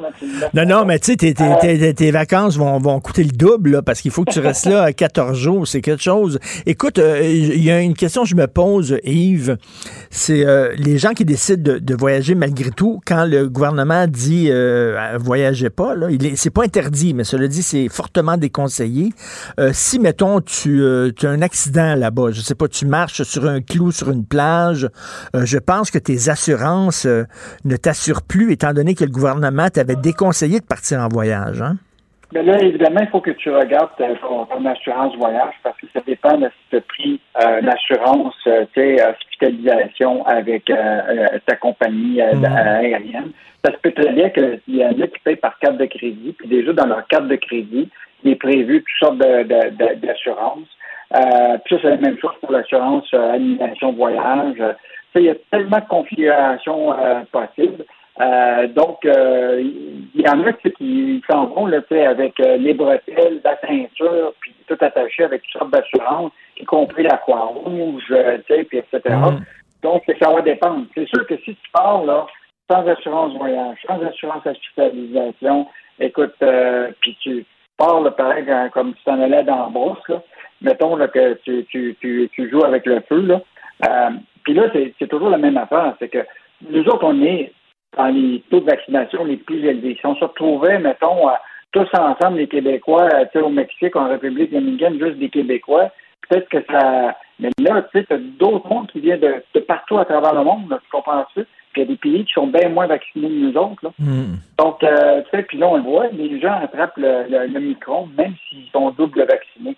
Donc, euh, bon, on sait très bien pour le moment c'est une grosse, grosse grippe, mais tu sais, tu veux, il y a peut-être des gens qui ont des conditions médicales plus difficiles. pour voyager, ça va être difficile. mais, mais, euh, là, il y a des gens qui vont annuler leur voyage. Est-ce qu'ils vont se faire rembourser? C'est ça l'affaire. Si tu as, euh, si as une annulation voyage, une assurance annulation, j'imagine que tu n'as pas de problème à te faire rembourser. Mais là, actuellement, on a une bonne chronique de Stéphane Desjardins qui a appelé plusieurs assureurs hier. Là, bonne chance pour un, un remboursement. Normalement, là, obtenir un crédit, là, ça va être euh, c'est à peu près de facto si tu t'annules. Tu dis, moi, je vais leur porter mon voyage, puis tu vas avoir ton crédit, puis ça, je pense qu'il n'y aura pas de problème. Les remboursements, ça va être beaucoup plus compliqué parce que normalement, tu ne pourras pas l'avoir immédiatement. Ça va impliquer toutes sortes de, de procédures euh, euh, avec ton, ton fournisseur, avec la compagnie aérienne, etc. C'est ton dernier recours soit toujours euh, l'OPC, le fameux Fonds d'indemnisation des clients des agences de voyage. Mais ça, ça, risque de, prendre du temps. Mais on, est sûr que ceux qui ont pris quand même des, mesures d'assurance, euh, d'annulation d'assurance voyage, que les autres vont se retrouver potentiellement avec un remboursement, mais tous les autres, ils vont pas mal. Le, meilleur, ça va être d'obtenir un crédit. Euh, mais euh, je ne m'attendrai pas à ce que les gens vont se faire rembourser à court terme. Ça, c'est le côté positif de faire affaire avec une agence de voyage, parce qu'il y a de moins en moins de gens hein, qui font affaire avec des agences de voyage. Ils vont directement puis achètent leur propre billet. Mais sauf qu'une agence de voyage, quand tu as un problème à te faire rembourser, c'est l'agence qui doit s'occuper de ça. C'est pas toi qui Ouais, passes ton ouais. temps au téléphone. Ouais, moi, je me, je, écoute, euh, moi, je, je, me, je me vois pas avoir booké un voyage avec Expedia ou avec d'autres. Mm. hein, comprends-tu? Euh, Puis là, tu es sur une, une ligne téléphonique pendant 20 Ben oui. jours, ça. ça. Euh, non, je pense que les, les, les intermédiaires dans des cas comme ça là, sont, sont, sont relativement utiles. là. Ben. Euh, et- mais c'est quand même euh, désastreux pour ces agents-là qui vivent encore cette situation-là où ils vont se retrouver à, à passer leur temps plus à des remboursements des, puis des crédits que plutôt que de booker des voyages dans une business qui... euh, Tout là, on va voir, là, évidemment, c'est peut-être le, le message de Trudeau et euh, c'était, bon, là, pour le moment, on recommande ben, fortement de ne pas voyager, mais tu te rappelles, c'était la même chose euh, les, les années passées, la dernière fois. Ils avaient recommandé ça, puis là, à un moment, ils ont dit on vous invite très clairement à quitter le pays de là-bas parce que bientôt, on va fermer les frontières. Euh, C'est ça. Il y a toujours, toujours un risque. Puis dans le reste, bien évidemment, tu vois très bien que il y a les, les hôteliers aussi qui s'inquiètent. Il y avait des parties de bureaux de prévus, des restaurateurs. Donc, euh, mettons qu'il y a une épée de... Moi, je voudrais pas être entrepreneur aujourd'hui euh, dans des contextes comme celui-là, là, parce qu'ils vivent vraiment, là, tu sais, euh, euh, sur- tout le temps sur la corde raide à tous les jours. Non, non, c'est pas facile. D'ailleurs, euh, Michel euh, Blanc, le Michel Leblanc là, de la, la, la- voyons le. Euh, le- La Chambre de commerce la de Chambre de Montréal commerce de Montréal métropolitain, il a l'air complètement débiné, sa photo qu'il y a dans le journal. là. Écoute, en terminant, le PDG d'Air Canada, M. Michael Rousseau, il devra témoigner. Ben oui, écoute, euh, l'affaire Rousseau n'a pas fini de, de, de, de faire des vagues. là. Donc, le PDG a été appelé à témoigner devant le comité des langues officielles du Parlement à Ottawa afin de répondre aux questions des parlementaires sur la place et l'importance des langues officielles au sein du transporteur national. Je ne sais pas s'il va répondre en, en français aux questions qui vont lui être posées, parce que là, il n'oublie pas, il a commencé ses cours. là. Donc, euh, peut-être qu'il va être capable de, de- de répondre en, en- en français. Donc, euh, c'est quand même euh, un point, mettons, cumulatif pour lui là, de, de se retrouver devant les parlementaires. Je pense que, je ne sais pas si sa porte-parole va, va dire la même chose que la dernière fois. Euh, can you translate the, the, the question in English? Ben oui, ben oui. oui, ça va être intéressant de, de l'entendre. Ça a l'air qu'il il a-tu commencé ses cours là, de français? Là? Ben, normalement, euh, ils ont confirmé qu'il avait commencé ses cours. Là. Euh, je ne sais pas si tu as remarqué la, la, la ministre des Finances, là, Christina Freeland, qui a été avec Paul Larocque hier. Son français est impeccable. Elle a vraiment travaillé son français. Peut-être que euh, Michael Rousseau devrait s'inspirer de la, de la ministre des Finances. Ben, exactement, et avoir peut-être le même prof. Merci beaucoup, Yves Daou. On se reparle demain. Bonne journée. Bye. Bonne journée. Pour une écoute en tout temps, ce commentaire d'Yves Daou est maintenant disponible en balado sur l'application Cube ou en ligne au cube.ca. Tout comme sa série Balado, mêlez-vous de vos affaires. Un tour complet de l'actualité économique. Cube Radio. Martino. Le préféré du règne animal. Bonjour les petits lapins.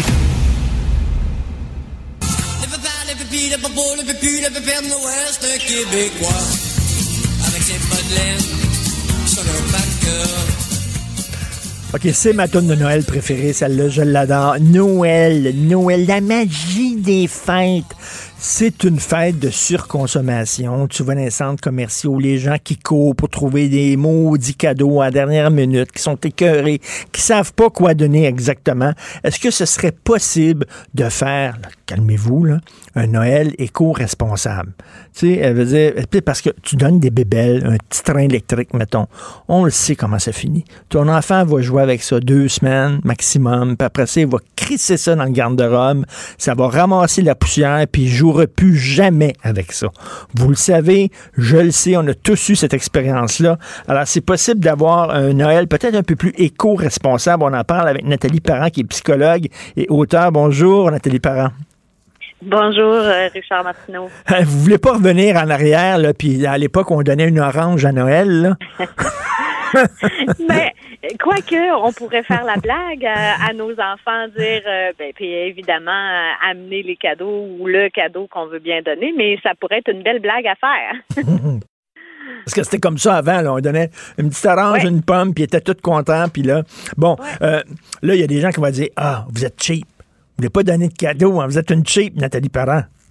ah, ben là, moi, j'ai pas dit que c'était ça que j'allais faire, ou pas. OK. Mais, mais euh, effectivement, c'est un courant, hein, on entend ça. Moi, je pense que ce qu'il faut penser, c'est transmettre nos valeurs, être cohérent avec les valeurs qu'on a. Est-ce que on, on, y va dans la lignée éco-responsable? Ben, si c'est ça, euh, on s'enligne puis on, on parle avec les enfants de ça, on, on jase, on en discute avec eux. Et si euh, faut, faut pas oublier le, le, sens même de, de, de, de la période des fêtes, c'est c'est de, de se faire plaisir, d'être heureux, de le, plaisir de la fête, d'être ensemble. C'est ça, en fait, hein? Ben euh, oui. ben oui, donc euh, si on veut être cohérent avec soi, euh, ben on met l'accent sur qui nous fait plaisir, ce qui fait plaisir en famille aussi. Et Nathalie, ce que vous dites, c'est que au lieu peut-être de donner des jouets, de donner des, des, des activités. C'est-à-dire que moi, par exemple, je suis un fan fini des jeux d'évasion. J'adore ça. J'en fais souvent avec ma blonde et mon fils. Ben, ça pourrait être un cadeau. Ça, regarde, on va aller, là, quand la pandémie va être finie, là, on, on va aller les, les, trois, on va, on va aller, mettons, dans, dans, un ou deux jeux d'évasion, puis plutôt que de donner une bébelle qui va, comme je disais, il va jouer avec deux semaines, il va sacrer ça en garde-robe, ben là, il va avoir deux heures d'activité avec son père et sa mère. C'est le fun. Ben oui, absolument. C'est une très bonne idée. Puis tout le monde en profite. Puis de quoi on se rappelle, c'est c'est beaucoup plus quelque chose de, de significatif que d'un objet, hein, d'avoir euh, vécu un moment de plaisir avec quelqu'un. On, on, va davantage s'en rappeler que euh, un objet qu'on a reçu. Et, et, et, en ce sens-là, si les gens sont, si les enfants, on pense qu'ils vont être déçus parce qu'ils n'ont pas de cadeau à déballer, ben c'est à nous à être original puis trouver une façon originale d'emballer ce cadeau-là, de l'offrir. Et euh, vous savez, il y, a aussi le, le, le, cadeau, c'est une petite carte en disant, je sais pas, on va aller, euh, euh, ce, ce, ce, ce, coupon-là est bon pour une activité de deux heures avec tes parents, mettons. Mm-hmm. je, et puis là, tu, tu, promets à ton enfant de, oui, effectivement, de jouer avec lui, je sais pas, deux heures par semaine, quelque chose comme ça. C'est ce que vous dites d'être un peu original, là, de pas seulement donner ah oui. la bébelle. Exactement. Ça peut être un, un pot qu'on offre avec plein de, de, de petites choses qu'on sait qui vont faire plaisir, là, qu'on écrit sur euh, des bouts de papier. Euh, donc, on, on, on, complète un, un pot euh, qu'on qu'on emballe aussi. Puis, euh, à chaque semaine, on dit, OK, là, tu as le droit de piger un, un, une activité ou un quelque Oui. chose qui qu'on va avoir mis dans le pot, effectivement. Ça peut être une façon singulière là, de, de faire quelque chose de différent pour Noël. Euh, des jeux de société, entre autres. Puis euh, vous dites aussi, il y a des jouets qui sont aussi usagés. Là, on n'a pas besoin d'acheter un jouet tout à fait neuf. Un livre usagé, c'est aussi le fun à lire qu'un livre neuf. Ah oui, absolument. Ça, euh, c'est Hein, ce qui ce qui fait plus l'affaire de quelqu'un peut faire l'affaire de quelqu'un d'autre. Alors pourquoi pas en profiter pour aller euh, euh, profiter pour faire du recyclage. Hein? Un cadeau recyclé, ça peut être un échange de cadeaux ou est-ce qu'on fait un cadeau recyclé aussi? Euh, mais, mm. mais, là, c'est bien beau, là. Ça, c'est des discussions d'adultes hein, en disant il faut faire attention à la Ouais. surconsommation, puis bon, être éco-responsable, puis tout ça. Mais les enfants, on va les décevoir en faisant ça, non? Les autres, ils s'attendent à avoir des bébelles. C'est ça qu'on leur dit à longueur de jour dans les films de Noël, puis tout ça. On Ouais. les bourre en disant et tu vas avoir des bébelles. Mm. Ben c'est vrai, hein. C'est possible qu'ils soient déçus, mais c'est pour ça que euh, faut peut-être en parler avec eux avant, hein, d'avoir une discussion, euh, euh, surtout après là, à partir de 8 ans, je dirais. Avant ça, les enfants sont plus ou moins euh, conscients là de, de cet enjeu social là. On peut les les sensibiliser à ça, mais ils sont moins euh, conscients de ça et de la quantité de cadeaux, ils sont moins là-dedans. Mais après huit ans, on peut euh, un peu plus en parler avec eux euh, euh, pour dire qu'est-ce que tu dirais, qu'est-ce que tu en penses si on, on y allait dans ce sens-là cette année. euh, Bon, s'il est déçu, ben on, on, on accepte cette déception-là. On va dire ben je, je te comprends, tu sais, c'est vrai que ça peut être décevant, mais on peut aussi euh, choisir de, de, de tenir compte un petit peu de sa déception, c'est-à-dire euh, dire ben peut-être que je pourrais lui offrir un cadeau et puis y aller pour le reste dans le sens de ce que moi j'aimerais, hein, comme adulte. Donc, on, mais on, je pense que l'important, c'est de dire, je comprends que tu sois déçu. C'est vrai que ça peut être décevant. Hein? Donc, on va accueillir ça. Comment tu verrais ça? On peut-tu trouver un compromis entre, entre ce que moi j'aimerais et ce que toi t'aimerais? Donc, on va peut-être tenir compte un peu plus de, de, de tout ça, de, de chacun des points de vue d'offrir des activités, là, par exemple, je sais pas, aller faire de, de, de, l'arbre en arbre l'été, au printemps. Là, on se promène, de, comment on appelle ça? De, en tout cas, on se promène dans des arbres. Là, dans, il y, a des activités comme ça un peu partout en campagne. Parce que je, je le dis aux parents, là, quand votre enfant est petit, il va vouloir faire des activités avec vous, mais ça grandit vite en tabarnouche. Puis à un moment donné, il va avoir 14 ans, puis il voudra pas faire des activités avec vous. Puis il va être dans sa chambre en train de jouer aux jeux vidéo, puis il veut rien savoir de papa, maman. Profitez-en pendant qu'il est petit, justement, pour faire des activités avec, vos enfants. Ça grandit vite. Oui, vous avez raison. Hein? Juste être présent avec eux, faire quelque chose de plaisant. Et puis c'est ça, on sait que c'est super important pour le développement du cerveau euh, des jeunes. La, présence puis le plaisir qu'on peut avoir à être ensemble en tant que parents avec les enfants, c'est c'est ce qui aide euh, au développement. Là. Donc, c'est essentiel. Vous m'avez dit au début de l'entrevue que c'est peut-être pas ça que vous, vous allez faire. Êtes-vous en train de préconiser quelque chose que vous allez vous allez pas suivre vous-même? ah, ben non, je dis pas que je, ne le ferai pas, mais je dis pas non plus que je le fais. Euh, donc, euh, c'est parce que je trouve que ça appartient à chacun hein, d'y aller dans, dans ses valeurs, dans ce qu'il a le goût, puis dans, dans donner un sens. Hein. Si euh, courir après un paquet de cadeaux, ça fait pas de sens pour nous, puis qu'on n'aime pas ça, ben faut qu'on écoute un peu qu'est-ce que ça dit. Puis en couple aussi, hein, dans le couple, on n'a pas toujours les mêmes idées. Donc, il faut échanger là-dessus. Puis faut voir qu'est-ce qui nous fait plaisir, qu'est-ce qu'on aime, nous, mhm. qu'est-ce qui fait qu'est-ce qui donne du sens finalement pour nous, ce, c'est le temps des fêtes. Et même entre adultes, on peut se donner ce genre de cadeau-là, par exemple, tiens, ma blonde, ben au lieu de te donner un cadeau, je vais te faire, je vais mettre mon slip léopard, puis je vais te faire un beau petit massage érotique. Ben, si elle aime ça, le slip léopard, c'est correct. Merci. Euh, joyeux temps des fêtes. Malgré tout, on va essayer de garder le moral, malgré les mauvaises nouvelles qui tombent. Vous êtes psychologue, il y a bien des gens, j'imagine, qui vont cogner à votre porte au cours des prochaines semaines parce qu'on est à bout. Est-ce que vous le sentez, vous, que les gens sont à bout? Vraiment, vraiment, c'est euh, il y, a comme euh, ça use hein, à la longue. Donc il y a comme un épuisement, c'est normal. Les gens sont fatigués de ça, là, de, de, ces restrictions-là. faut s'accrocher à se dire que euh, on, a passé pire que ça. Hein. Là, je pense que ça on s'enligne vers quelque chose qui ne durera pas. Là. Hein. Il y a déjà des, des médicaments qui s'en viennent. Alors, c'est encourageant quand même. Exactement, voir, euh, voir le verre à demi plein plutôt qu'à demi vide. Merci beaucoup, Nathalie Parent, et euh, bon temps des fêtes malgré tout. Bonjour.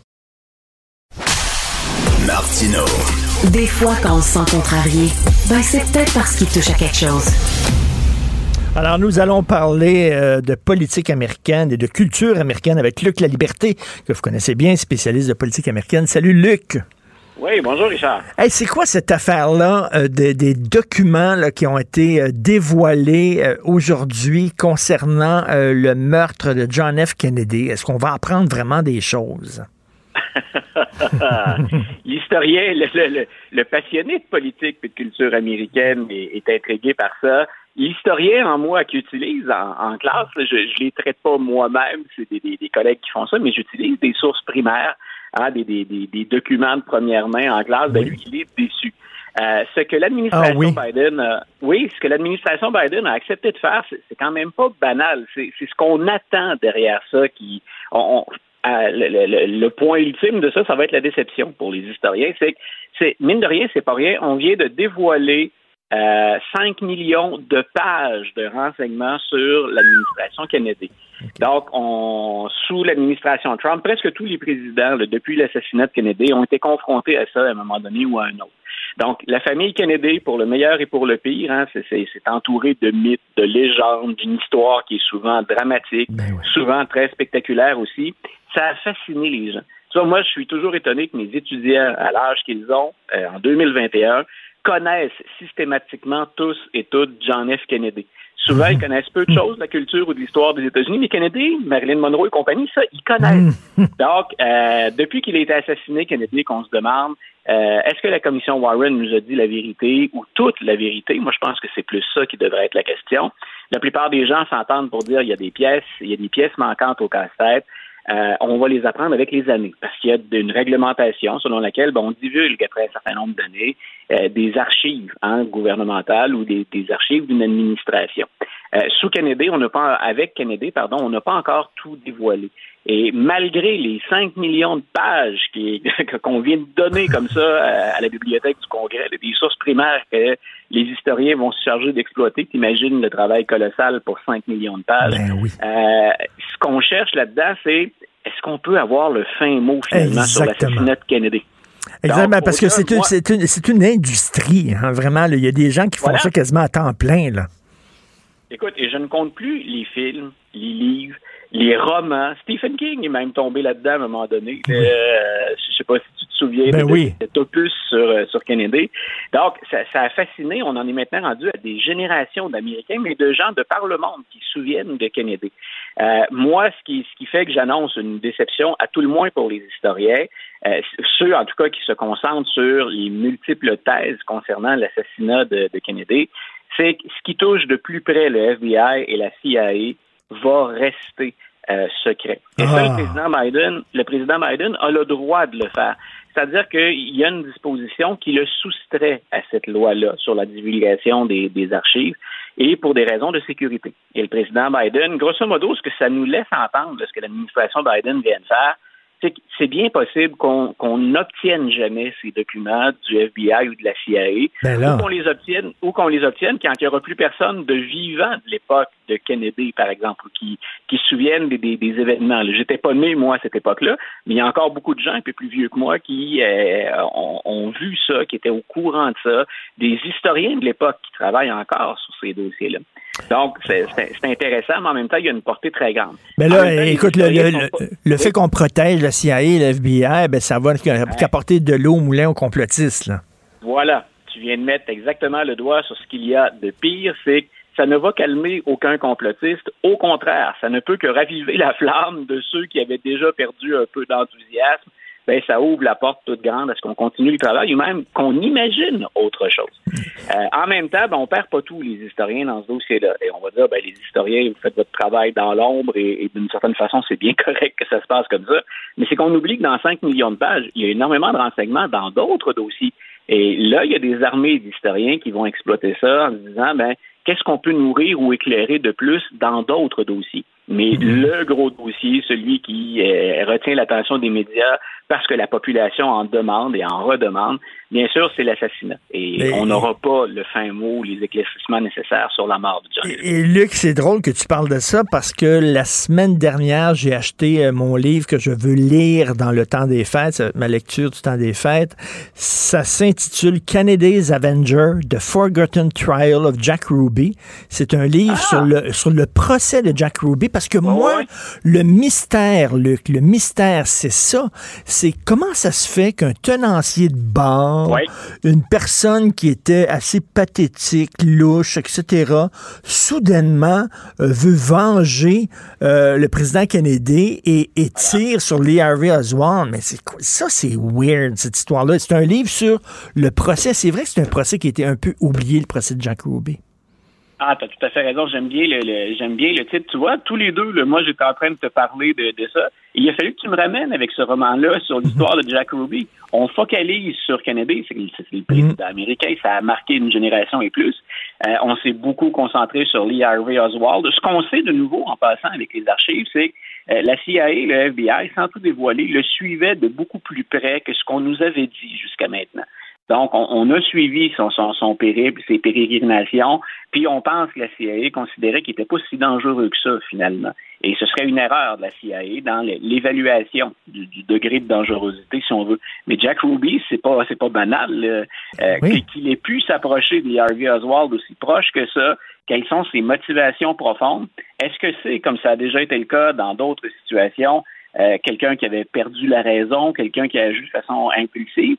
Ou effectivement, s'il n'y a pas des liens un peu louches dans son entourage, Ben oui. qui peuvent nourrir, qui peuvent nourrir toutes sortes de thèses. Et moi, c'est ce qui m'intéresse dans, dans- bien sûr dans, dans cette situation-là. Non, non, j'ai très hâte de lire ça. Une fois, je suis allé chez mon ami Michel Barrette, qui est un grand collectionneur ok, de toutes sortes de documents historiques qu'il a chez lui. Il a presque un musée euh, privé. Et il me montrait, il a un document qu'il avait acheté sur Internet.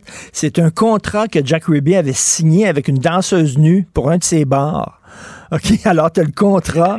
On va te payer tant pour que tu danses dans mes bars parce qu'il y avait des bars de striptease Jack Ruby et c'est signé Jack Ouais. Ruby. Et là, tu dis comment ça se fait? Et là, lui, il a toujours dit c'est parce que je voulais venger euh, Jackie Onassis. Je voulais venger la veuve de, de Kennedy. Je trouvais qu'elle faisait pitié. puis C'est pour ça que j'ai tué Oswald. C'est bizarre. Vraiment. C'est effectivement, écoute, on n'est pas une bizarrerie près dans l'ensemble de l'histoire des États-Unis, mais ça, m'apparaît assez impulsif et spontané comme façon de faire. Oui, assez bizarre. Alors, tu veux revenir sur euh, Donald Trump. Euh, alors, euh, il y a Pierre Martin aujourd'hui dans le journal de Montréal qui écrit que les taux se resserrent autour de Trump.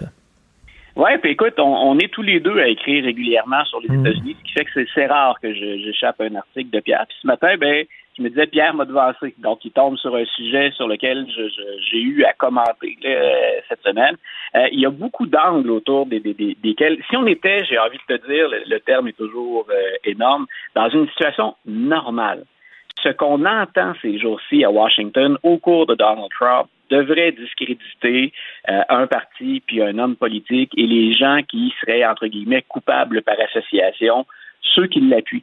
Et malgré ce qu'on entend, puis ce qu'on est capable d'appuyer là, maintenant, Donald Trump, il n'y a rien qui dit que d'abord, un, son influence sur 2022 est moins grande que ce qu'on croyait, et il n'y a rien qui dit qu'en 2024, il ne sera pas candidat. Donc, on n'est pas rendu là, on a le temps d'en reparler, mais il a encore une influence très, très, très grande et personne ne cherche à s'en dissocier ouvertement. Ça signifie donc que son emprise sur le parti ou certains politiciens, en tout cas, elle est grande. Et ce qui sort, c'est la fameuse commission du 6 janvier qui a de réels pouvoirs et qui enquête donc sur le 6 janvier. Et il y a des, révéla- des révélations peu banales qui ont sorti dans les derniers jours. Euh, par exemple, je ne sais pas si tu as vu passer ça, nos auditeurs l'ont peut-être vu passer, euh, ce fameux PowerPoint dans lequel on détaille le coup d'État envisagé par Trump et par ses proches. Euh, ce que ça vient dire, peu importe entre les mains de qui ça a passé, c'est que ce qu'on évoquait depuis le départ, c'est bien réel. C'est- C'est pas une fabulation, c'était pas une vue de l'esprit. Il y avait vraiment euh, dans l'équipe de Donald Trump cette idée d'invalider des résultats que tous les tribunaux ou encore euh, que les assemblées dans les États avaient entériné comme étant une élection honnête, une élection fiable. On a pensé à ce fameux coup d'État jusqu'à la dernière Attends une minute, euh, excuse-moi, là, je ne l'ai pas vu passer. Tu es en train de me dire qu'on avait quoi planifié un coup d'État? Ben, voilà, toutes les options là, qui, qui, qui s'offraient à Donald Trump sont contenues dans ce document-là qui a circulé par, euh, et là, l'info précise m'échappe, par le email ou encore par le, le, le, le- le- Twitter de, de M. Meadows, qui est son dernier chef de cabinet, celui qui était à ses côtés Oui. euh, en janvier. Donc, M. Meadows lui dit, moi, je vais pas collaborer avec la commission. C'est pas la première fois qu'on l'entend. Euh, on l'a entendu avec d'anciens proches là, de, de M. Trump.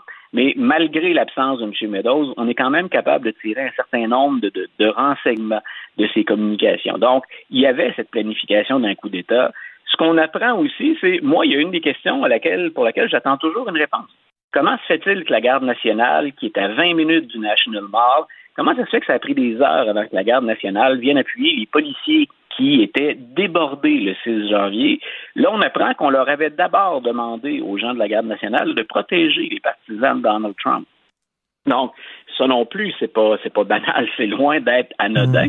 Ce sont les gens qui ont pris d'assaut le, le- le Capitole. Donc, déjà à Washington, pour M. Trump, ça va pas très bien. Euh, il y a des enquêtes criminelles qui sont toujours en cours. Et là, il y a un juge qui vient de dire en passant, M. Trump, euh, vous refusiez, vous invoquiez les privilèges de l'exécutif pour ne pas avoir à dévoiler euh, vos déclarations d'impôts au Congrès. Euh, ça ne tient pas la route, votre argumentaire. Ils ont le droit de voir vos déclarations d'impôts. Le juge a pris la peine de dire est-ce que c'est une bonne chose de les montrer puis de les publiciser?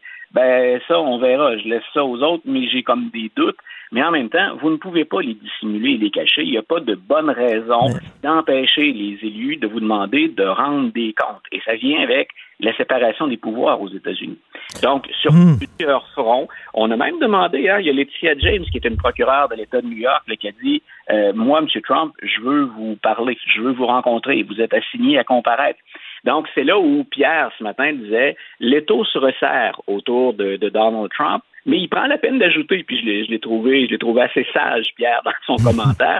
Euh, il semble que tout ça lui coule comme sur le dos d'un canard. Et c'est Ben oui. inquiétant pour c'est inquiétant pour les institutions démocratiques aux États-Unis. Si, écoute, le plus gros scandale qu'on avait vécu, Richard, avant, pensons-y deux minutes, c'est le scandale du Watergate. Le président a autorisé l'écoute électronique du parti opposé. Écoute, on est loin, là, dans ce- juste dans ce que je viens de mentionner en dedans de deux minutes et demie, trois minutes, euh, on a beaucoup plus grave que ce que fait Richard Nixon à l'époque, et on pense pas à tasser, M. Ben Trump. oui. On pense à le remettre au pouvoir en 2024. C'est là où on non, en mais est en et 2024. parce que, parce que le Trumpisme, il y a un aspect quasiment religieux là-dedans. Oui, voilà. Vraiment, là, on n'est plus dans les faits, on n'est plus dans la rationalité. T'as beau arriver en disant, regardez, il a fait ça, il a fait ça, il a fait ça, les élections n'étaient pas volées, tout ça. C'est, un phénomène religieux. On le voit quasiment comme un, un personnage christique. C'est vraiment hyper flyé. Et ce qui est inquiétant aussi là-dedans, c'est que tu as bien raison, ça ressemble à une secte. Mais de l'autre côté, c'est à quel point, écoute, c'est pas la première fois, on, pourrait faire un cours d'histoire américaine autour de ça, mais c'est la voracité des opportunistes.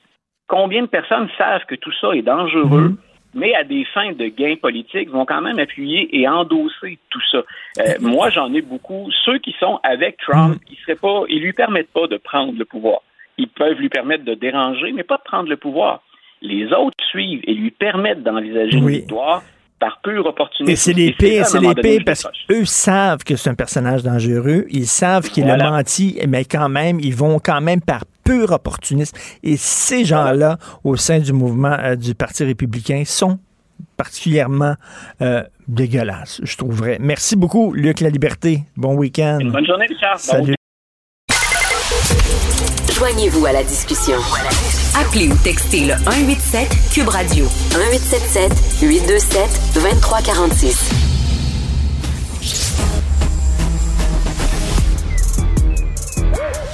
Mathieu Bocoté. Il représente un segment très important de l'opinion publique. Richard Martineau. Tu vis sur quelle planète? La rencontre. Je regarde ça et là, je me dis, mais c'est de la comédie. C'est hallucinant. La rencontre. Bocoté. Martineau. Alors Mathieu, je vais te le dire franchement, je suis à bout. À bout, je suis plus capable de la pandémie. Toi, personnellement. Oh, je- moi, ça, me rend fou. C'est-à-dire, je fais partie de ces gens, très nombreux, je crois, qui ont pris euh, les gestes responsables. C'est-à-dire, on s'est, on vacciné, on a pris la deuxième dose, on prendra la troisième, on essaie de pas faire le fou. Mais maintenant, on ne peut pas vivre toujours dans le stress pandémique. On ne peut pas toujours vivre dans la gestion psychologique de chaque vague comme si elle allait anéantir euh, notre monde. Je comprends qu'il y a de l'inquiétude quand il y a un nouveau variant, tout ça, mais une fois que c'est dit, la matrice panique, hein, l'espèce de prédisposition à la panique que nous avons dès que nous abordons cette question, je commence à me dire que psychologiquement, c'est intenable pour nos sociétés, que politiquement, c'est pas tenable non plus d'avoir une société toujours nerveuse à ce point, toujours en train de se demander si on va la reconfiner d'une manière ou de l'autre, toujours en train de se demander quelle est la prochaine étape. Alors, il y a une part d'incertitude dans la gestion d'une pandémie, évidemment. Euh, Il y a la question des doses, on comprend très bien. Mais le fait est qu'on ne peut plus vivre dans une société où plane toujours la menace du confinement, dans une société où l'ami est présenté comme un danger, potentiellement une bombe virale. On ne peut pas vivre dans une société qui fait des rencontres sociales un véritable danger dont on devrait toujours se méfier. J'ajoute, j'ajoute que ceux qui dans les médias quelquefois disent ben là c'est pas sérieux se rencontrer à 20 vivent souvent des vies très exaltantes, très emportées, très tout à fait passionnantes, son cœur de l'action. Le commun des mortels, lui, qui a une vie plus, euh, je dirais plus régulière, eh bien quand euh, plus plus banale probablement, eh bien les rencontres d'amitié, les rencontres familiales, c'est pas simplement un surplus, c'est là où il trouve la possibilité de, renouer avec la vie sociale ou euh, la possibilité de, vivre avec ses son, prochain. Franchement, il y a un rapport à tout cela qui va devoir changer, puis on y revient. C'est-à-dire que l'hôpital s'adapte, que le système de santé s'adapte véritablement à la pandémie, que nos sociétés soient capables d'avoir des, des, des, des, rythmes de vaccination qui tiennent, et pour le reste, ben, qu'on cesse de faire de la COVID la trame de fond de notre actualité. Écoute, Mathieu, les experts le disent tous, là, euh, ça va être fini, la pandémie va être finie quand quoi? 80% de la population mondiale va être vaccinée. On s'entend, toi et moi, que c'est pas pour demain. D'ici là, des variants, il va en avoir d'autres. Certains peut-être plus contagieux encore que le micron. Là, ça veut-tu dire qu'il va falloir rester chez nous, faire attention pendant quoi, 3, 4, 5 ans? À un moment donné, il va falloir apprendre à vivre avec ça. Là. Ben, ben voilà. Et ben voilà. Et vivre, ça veut dire, ça, j'en témoigne parce que bon, je suis euh, je de l'autre côté de l'Atlantique, mais euh, pour, pour un moment. Mais ce qu'on voit, c'est que les restaurants ici sont bondés. Les, gens se rencontrent. La, vie a repris, en fait. C'est très particulier. Mais avec une part de prudence. Avec, c'est-à-dire, par exemple, là, quand le variant micro arrive, ben là, ce qu'on voit, c'est que la, bise tombe un peu la poignée de main demeure, mais la bise disparaît. Donc, c'est toute une série de petits ajustements au quotidien qui peuvent sembler étranges, mais qui témoignent du bon sens du commun des. C'est-à-dire, OK, bon, ben, il faut suivre le rythme. C'est un peu plus dangereux, on va en tenir compte, mais on va pas devenir fou non plus, puis on va pas vivre confiné. Puis ce qui me frappe, moi, c'est à quel point pendant toute la période du confinement, quand les Québécois suivaient ça, mais avec une rigueur que certains diraient euh, admirable, d'autres diraient exagérée, en France, les gens continuaient à se voir privément. Les rencontres privées existaient encore. Il y avait bon, il y avait les restaurants clandestins. Je laisse même ça de côté tellement ça c'est euh, c'est une affaire de français. Mais il y avait les exigences de la vie sociale étaient conservées, alors que chez nous, la simple possibilité de voir ses proches de minimalement était considérée déjà comme une forme d'offense faite euh, à la, morale pandémique, la morale covidienne. Donc, il y, a, il y a tout ça, je pense que s'extraire de la psychologie des deux dernières années, il y a à la fois une dimension naturelle qui vient d'un coup. Ça, c'est le déconfinement du 28 mai, on s'en souvient. On s'est retrouvé sur des terrasses, d'un coup, la vie reprenait. C'est comme si d'un coup, elle n'avait jamais été suspendue, elle reprenait. Mais là, ce qu'on voit, c'est que la facilité avec laquelle nos gouvernements retombent dans la possibilité du confinement, dans la possibilité des contraintes, dans la possibilité des mesures et des mesures, manifestement, il y a un tournant qui a pas, psychologique qui n'a pas été pris chez ceux qui nous dirigent. Et écoute, là, ce qui est honteux, c'est de voyager. C'est le temps des fêtes. Euh, on sait que c'est difficile l'hiver au Québec. Euh, euh, il fait noir à partir de 4 heures, sinon 4 heures moins quart. le manque de soleil, etc. Il y a beaucoup de gens qui veulent aller dans le sud et là, on te dit, ben voyons donc, tu vas aller dans le sud, etc., au soleil. Et là, les gens disent, ben, c'est parce que à quoi ça sert de se faire vacciner? J'ai les doubles vaccins. Euh, je vais me faire tester avant de monter dans l'avion. Je vais me faire tester avant de monter dans l'avion en revenant au retour, etc. Ben, si ça donne rien de se faire vacciner, si ça donne rien de se faire tester, puis tout ça, à un moment donné, les gens disent, voyons, et, ce qu'ils vont faire, c'est qu'ils vont, ils vont désobéir. Là, ils en ont ras le cul. Non, mais en fait, il y a quelque chose là-dedans qui est fascinant. C'est-à-dire, les vaccins, c'est efficace, très bien. On comprend c'est quoi la fonction du vaccin. On comprend qu'ils n'empêchent pas les nouvelles contaminations. Très bien, on l'a compris. Mais ce qu'on comprend aussi, c'est qu'ils empêchent les formes graves. Très bien, ça c'est l'essentiel. Ils diminuent le nombre d'hospitalisations. Ah ben voilà qui n'est pas un détail. Ils diminuent le nombre de morts. Voilà qui n'est pas un détail. Bon ben voilà le monde dans lequel nous vivrons. Voilà le monde dans lequel nous vivrons. Notre étalon de mesure, ça peut pas être le retour à ce qu'était la vie avant la COVID, parce qu'à ce compte-là, on n'y reviendra jamais. On entre dans une période où il va y avoir la part de risque à la vie sociale, la part de risque aux relations sociales va être un peu plus élevée, ou plus élevée pendant quelques années. Et je pense que ça, c'est le véritable effort à faire. Il est là. Mm. C'est-à-dire l'effort psychologique, j'entends. Accepter qu'il y a une plus, plus grande part de risque, évidemment. Comme j'ai cité la peste, on rentrera chez soi, on s'encabanera, puis on, se reverra quelques années plus tard. Mais si c'est pas la peste, et si manifestement nos sociétés doivent, sont capables de s'adapter culturellement au quotidien, ben je pense que c'est la responsabilité du politique de s'adapter aussi. Mais là, je dirais que comment dire, que, que, notre capacité administrative, que notre, euh, la, capacité de l'action collective, l'action publique, soit capable de tenir compte de cela, sans toujours avoir la tentation de tout fermer, sans avoir la tentation de tout étouffer. Euh, c'est intenable à court, à moyen et à long terme. S'il faut protéger les gens plus vulnérables, on va les protéger. Les gens plus vieux, les gens malades, effectivement, peut-être un genre de confinement pour eux, mais que, et puis les non-vaccinés, ben, je suis désolé, Mathieu, mais moi, j'en suis rendu là. Ça peut paraître épouvantable, ce que je vais dire, mais si après deux ans, tu n'es toujours pas vacciné, ben, si tu l'attrapes et tu, tu, risques de mourir, ben, ce sera ton choix. Ce sera ton ben, choix. Je n'ai pas, moi, à te protéger, toi, si toi, tu veux pas te protéger toi-même. Mais ça, c'est la, ça, c'est la question difficile. C'est-à-dire, bon, moi, je, évidemment, qui, qui, quiconque attrape la COVID, je trouve ça terrible. Il y a pas de, en fait, si c'est terrible, je, connais des gens qui, qui sont pas vaccinés, qui l'ont attrapé et qui finalement, euh, ça s'est bien passé. J'en connais d'autres pour qui c'était un peu, un peu différent. Bon, ben, Je tiens compte de tout cela. Mais effectivement, il y a une part de responsabilité individuelle dans la vie. Ça, ça, ça, ça existe quand même un peu. Donc là, ça ne veut pas dire qu'on ne pas les gens, ça ne veut pas dire qu'on va les abandonner, mais ça veut dire qu'à un moment donné, on ne peut pas faire en sorte que la société dépende exclusivement des comportements des non-vaccinés. Il y a quelque chose là-dedans qui est intenable de permettre à une minorité de prendre en otage la vie sociale. Mais euh, et ça, c'est vrai comme dans tous les domaines. Mais ce qui est particulier avec la COVID, c'est qu'il y a une forme, puis moi je le vois, hein, que des. Bon, j'ai pu comprendre qu'il y avait, il y a le moment de la méfiance au vaccin. OK, on l'a tous compris que des gens étaient méfiants envers les vaccins.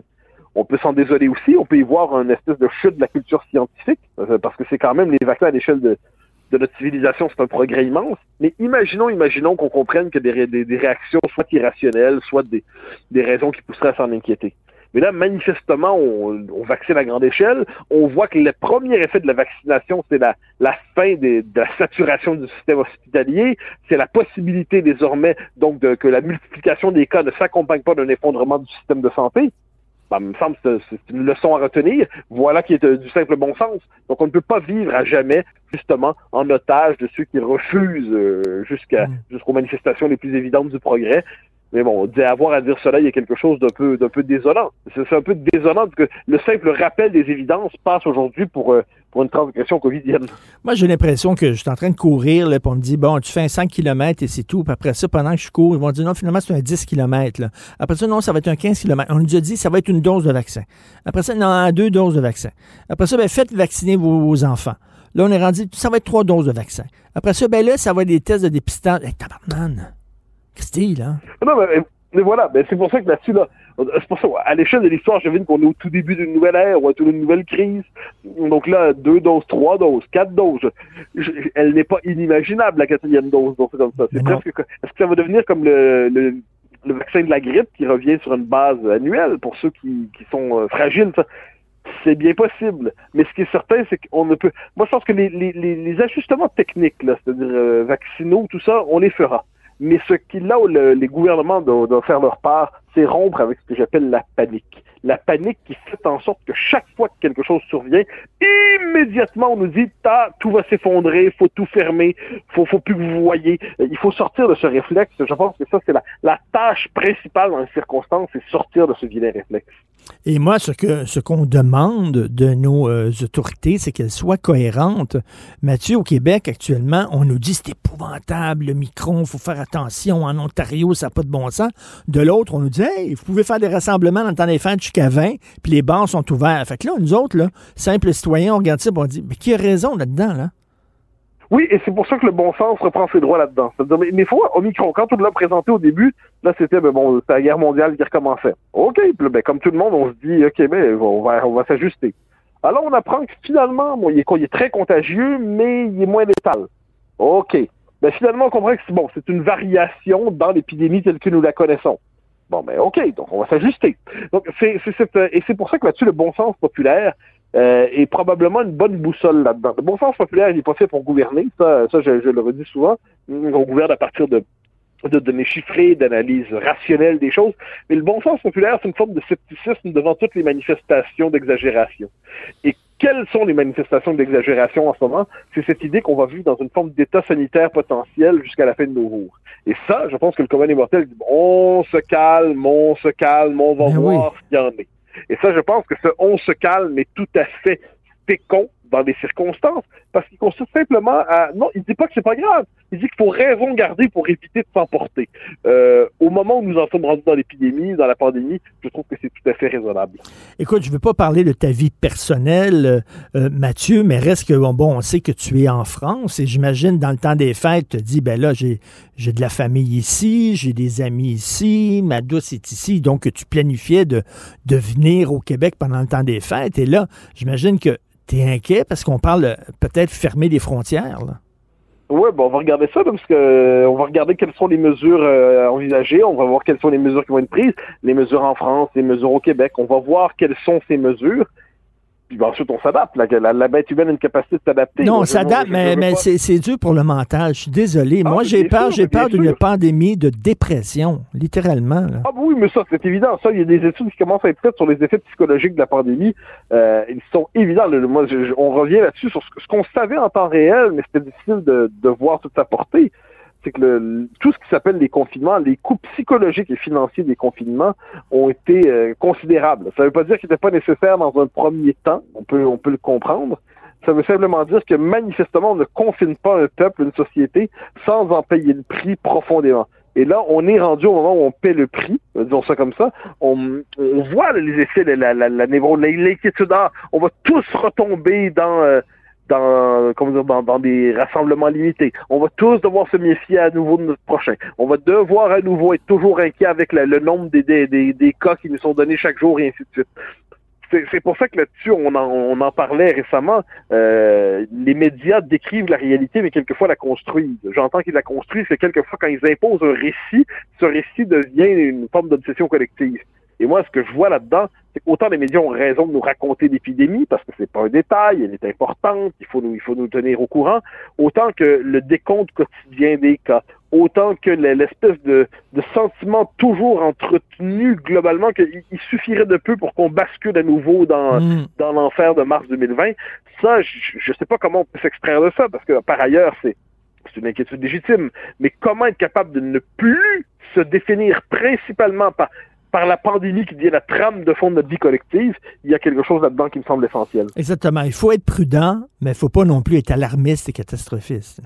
Oui, oui, voilà, voilà. C'est pas original de dire ça, mais je trouve qu'en ce moment, faut pas être original. Il faut être, je dirais, accroché au bon sens et aux réalités, puis se dire, se garder la boussole du bon sens dans notre esprit. Merci. On se reparle demain. Bonne journée, Mathieu. On se plaisir. Pour une écoute en tout temps, ce commentaire de Mathieu Bocoté est maintenant disponible dans la section balado de l'application ou du site cube.radio. Cube Radio. Tout comme la série podcast de Mathieu Bocoté, Les idées mènent le monde. Un balado qui cherche à mettre en lumière, à travers le travail des intellectuels, les grands enjeux de notre société. Richard Martineau. Les commentaires haineux prennent certains animateurs. Martineau s'en régale.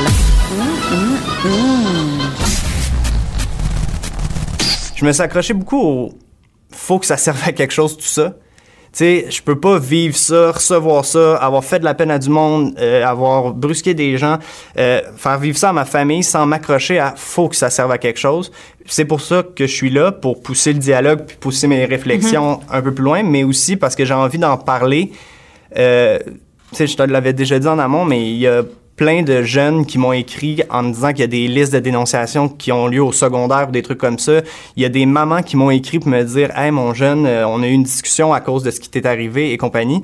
Fait que moi, j'ai envie de l'aborder de façon euh, intelligente, pertinente. Puis non, j'aborderai pas toutes parce qu'il y a des affaires que moi, je pense que j'ai pas encore la réponse ou l'aspect mm-hmm. euh, artistique pour le, le, le développer. Mais euh, ouais, je me suis accroché vraiment, il faut que ça serve à quelque chose. Ça, c'est un extrait de l'entrevue que l'humoriste euh, Julien Lacroix, hein, qui avait été accusé par plusieurs femmes euh, d'agression sexuelle, accordé au devoir. Donc, il y a le texte imprimé dans le quotidien aujourd'hui, mais on peut aussi voir cette entrevue-là en, vidéo. Et on va en parler avec Denise Bombardier, chroniqueuse du Journal de Montréal, Journal de Québec. Et Denise, je suis d'accord avec vous. Ces propos, ces excuses ne me convainquent pas. Non, mais c'est plus que ça. Voulez-vous, on va commencer par, par le début.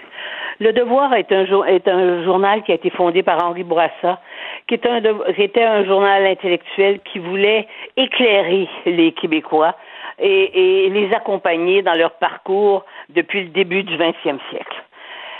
Voici que nous sommes en 2021 et que tout à coup, dans ce journal qui déjà, depuis quelque temps, euh, et, euh, je veux dire, évidemment, suit l'air du temps et, euh, et où il y a des journalistes, des chroniqueurs en particulier qui sont woke, ils veulent être de tous les courants.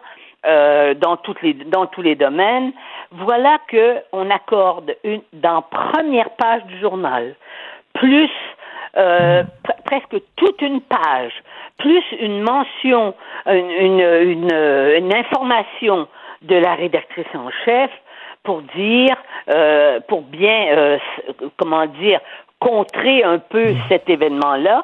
En fait, ils font tout ça. Tout ça, ça devrait se retourner dans un journal à potins. Hein? Et j'ai pas rien contre les journaux à potins, là, mais parce que les journaux à potins, c'est intéressant, pour on apprend des choses. Et de toute façon, tout le monde adore les potins. Et mais euh, c'est pour aller chercher une clientèle de jeunes parce qu'il est Hum, évident hum. qu'en en bas de 30 ans, il n'y a pas grand monde qui lit qui lit le, le qui lit le devoir. C'est, Tout à fait. C'est pour accrocher le lecteur. Et en ce sens-là, on peut s'interroger sur la place considérable qu'on qu'on qu'on accorde à cet, cet humoriste qui ne rit plus d'ailleurs. Mais euh, il y a autre chose aussi. Euh, et là, maintenant, on va parler de l'humoriste. Moi, j'ai écouté les 47 minutes de l'entretien. Je suis atterrée. Atterrée par le peu de choses intéressantes qu'il a à dire sur lui. C'est-à-dire qu'il parle de lui comme d'un objet euh, médiatique. Un produit. il dit d'ailleurs que, d'ailleurs, il, mais lui, il dit qu'au début, on lui a engagé des avocats, des gens de marketing pour pour se défendre, et, et là, il s'est rendu compte que il était un, un objet de vente. Mais en même temps, c'est exactement ce qu'il fait. Et il s'excuse, et c'est accablant de le voir s'excuser de la façon dont il le fait. C'est euh, les arguments sont tellement pauvres intellectuellement. C'est une attitude d'un garçon qui ne sait pas ce qui lui est arrivé finalement. Mais que veut-il?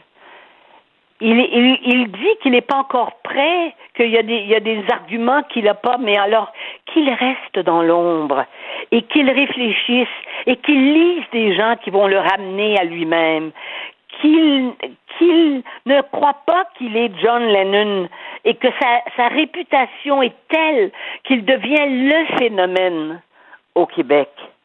Je, je voudrais dire ça de lui parce que je trouve, et je vais vous raconter une petite anecdote. J'étais dans l'émission de, de Jean-Philippe, là, euh, euh, l'émission à Radio-Canada à la radio là, la, fin de semaine. Il était invité.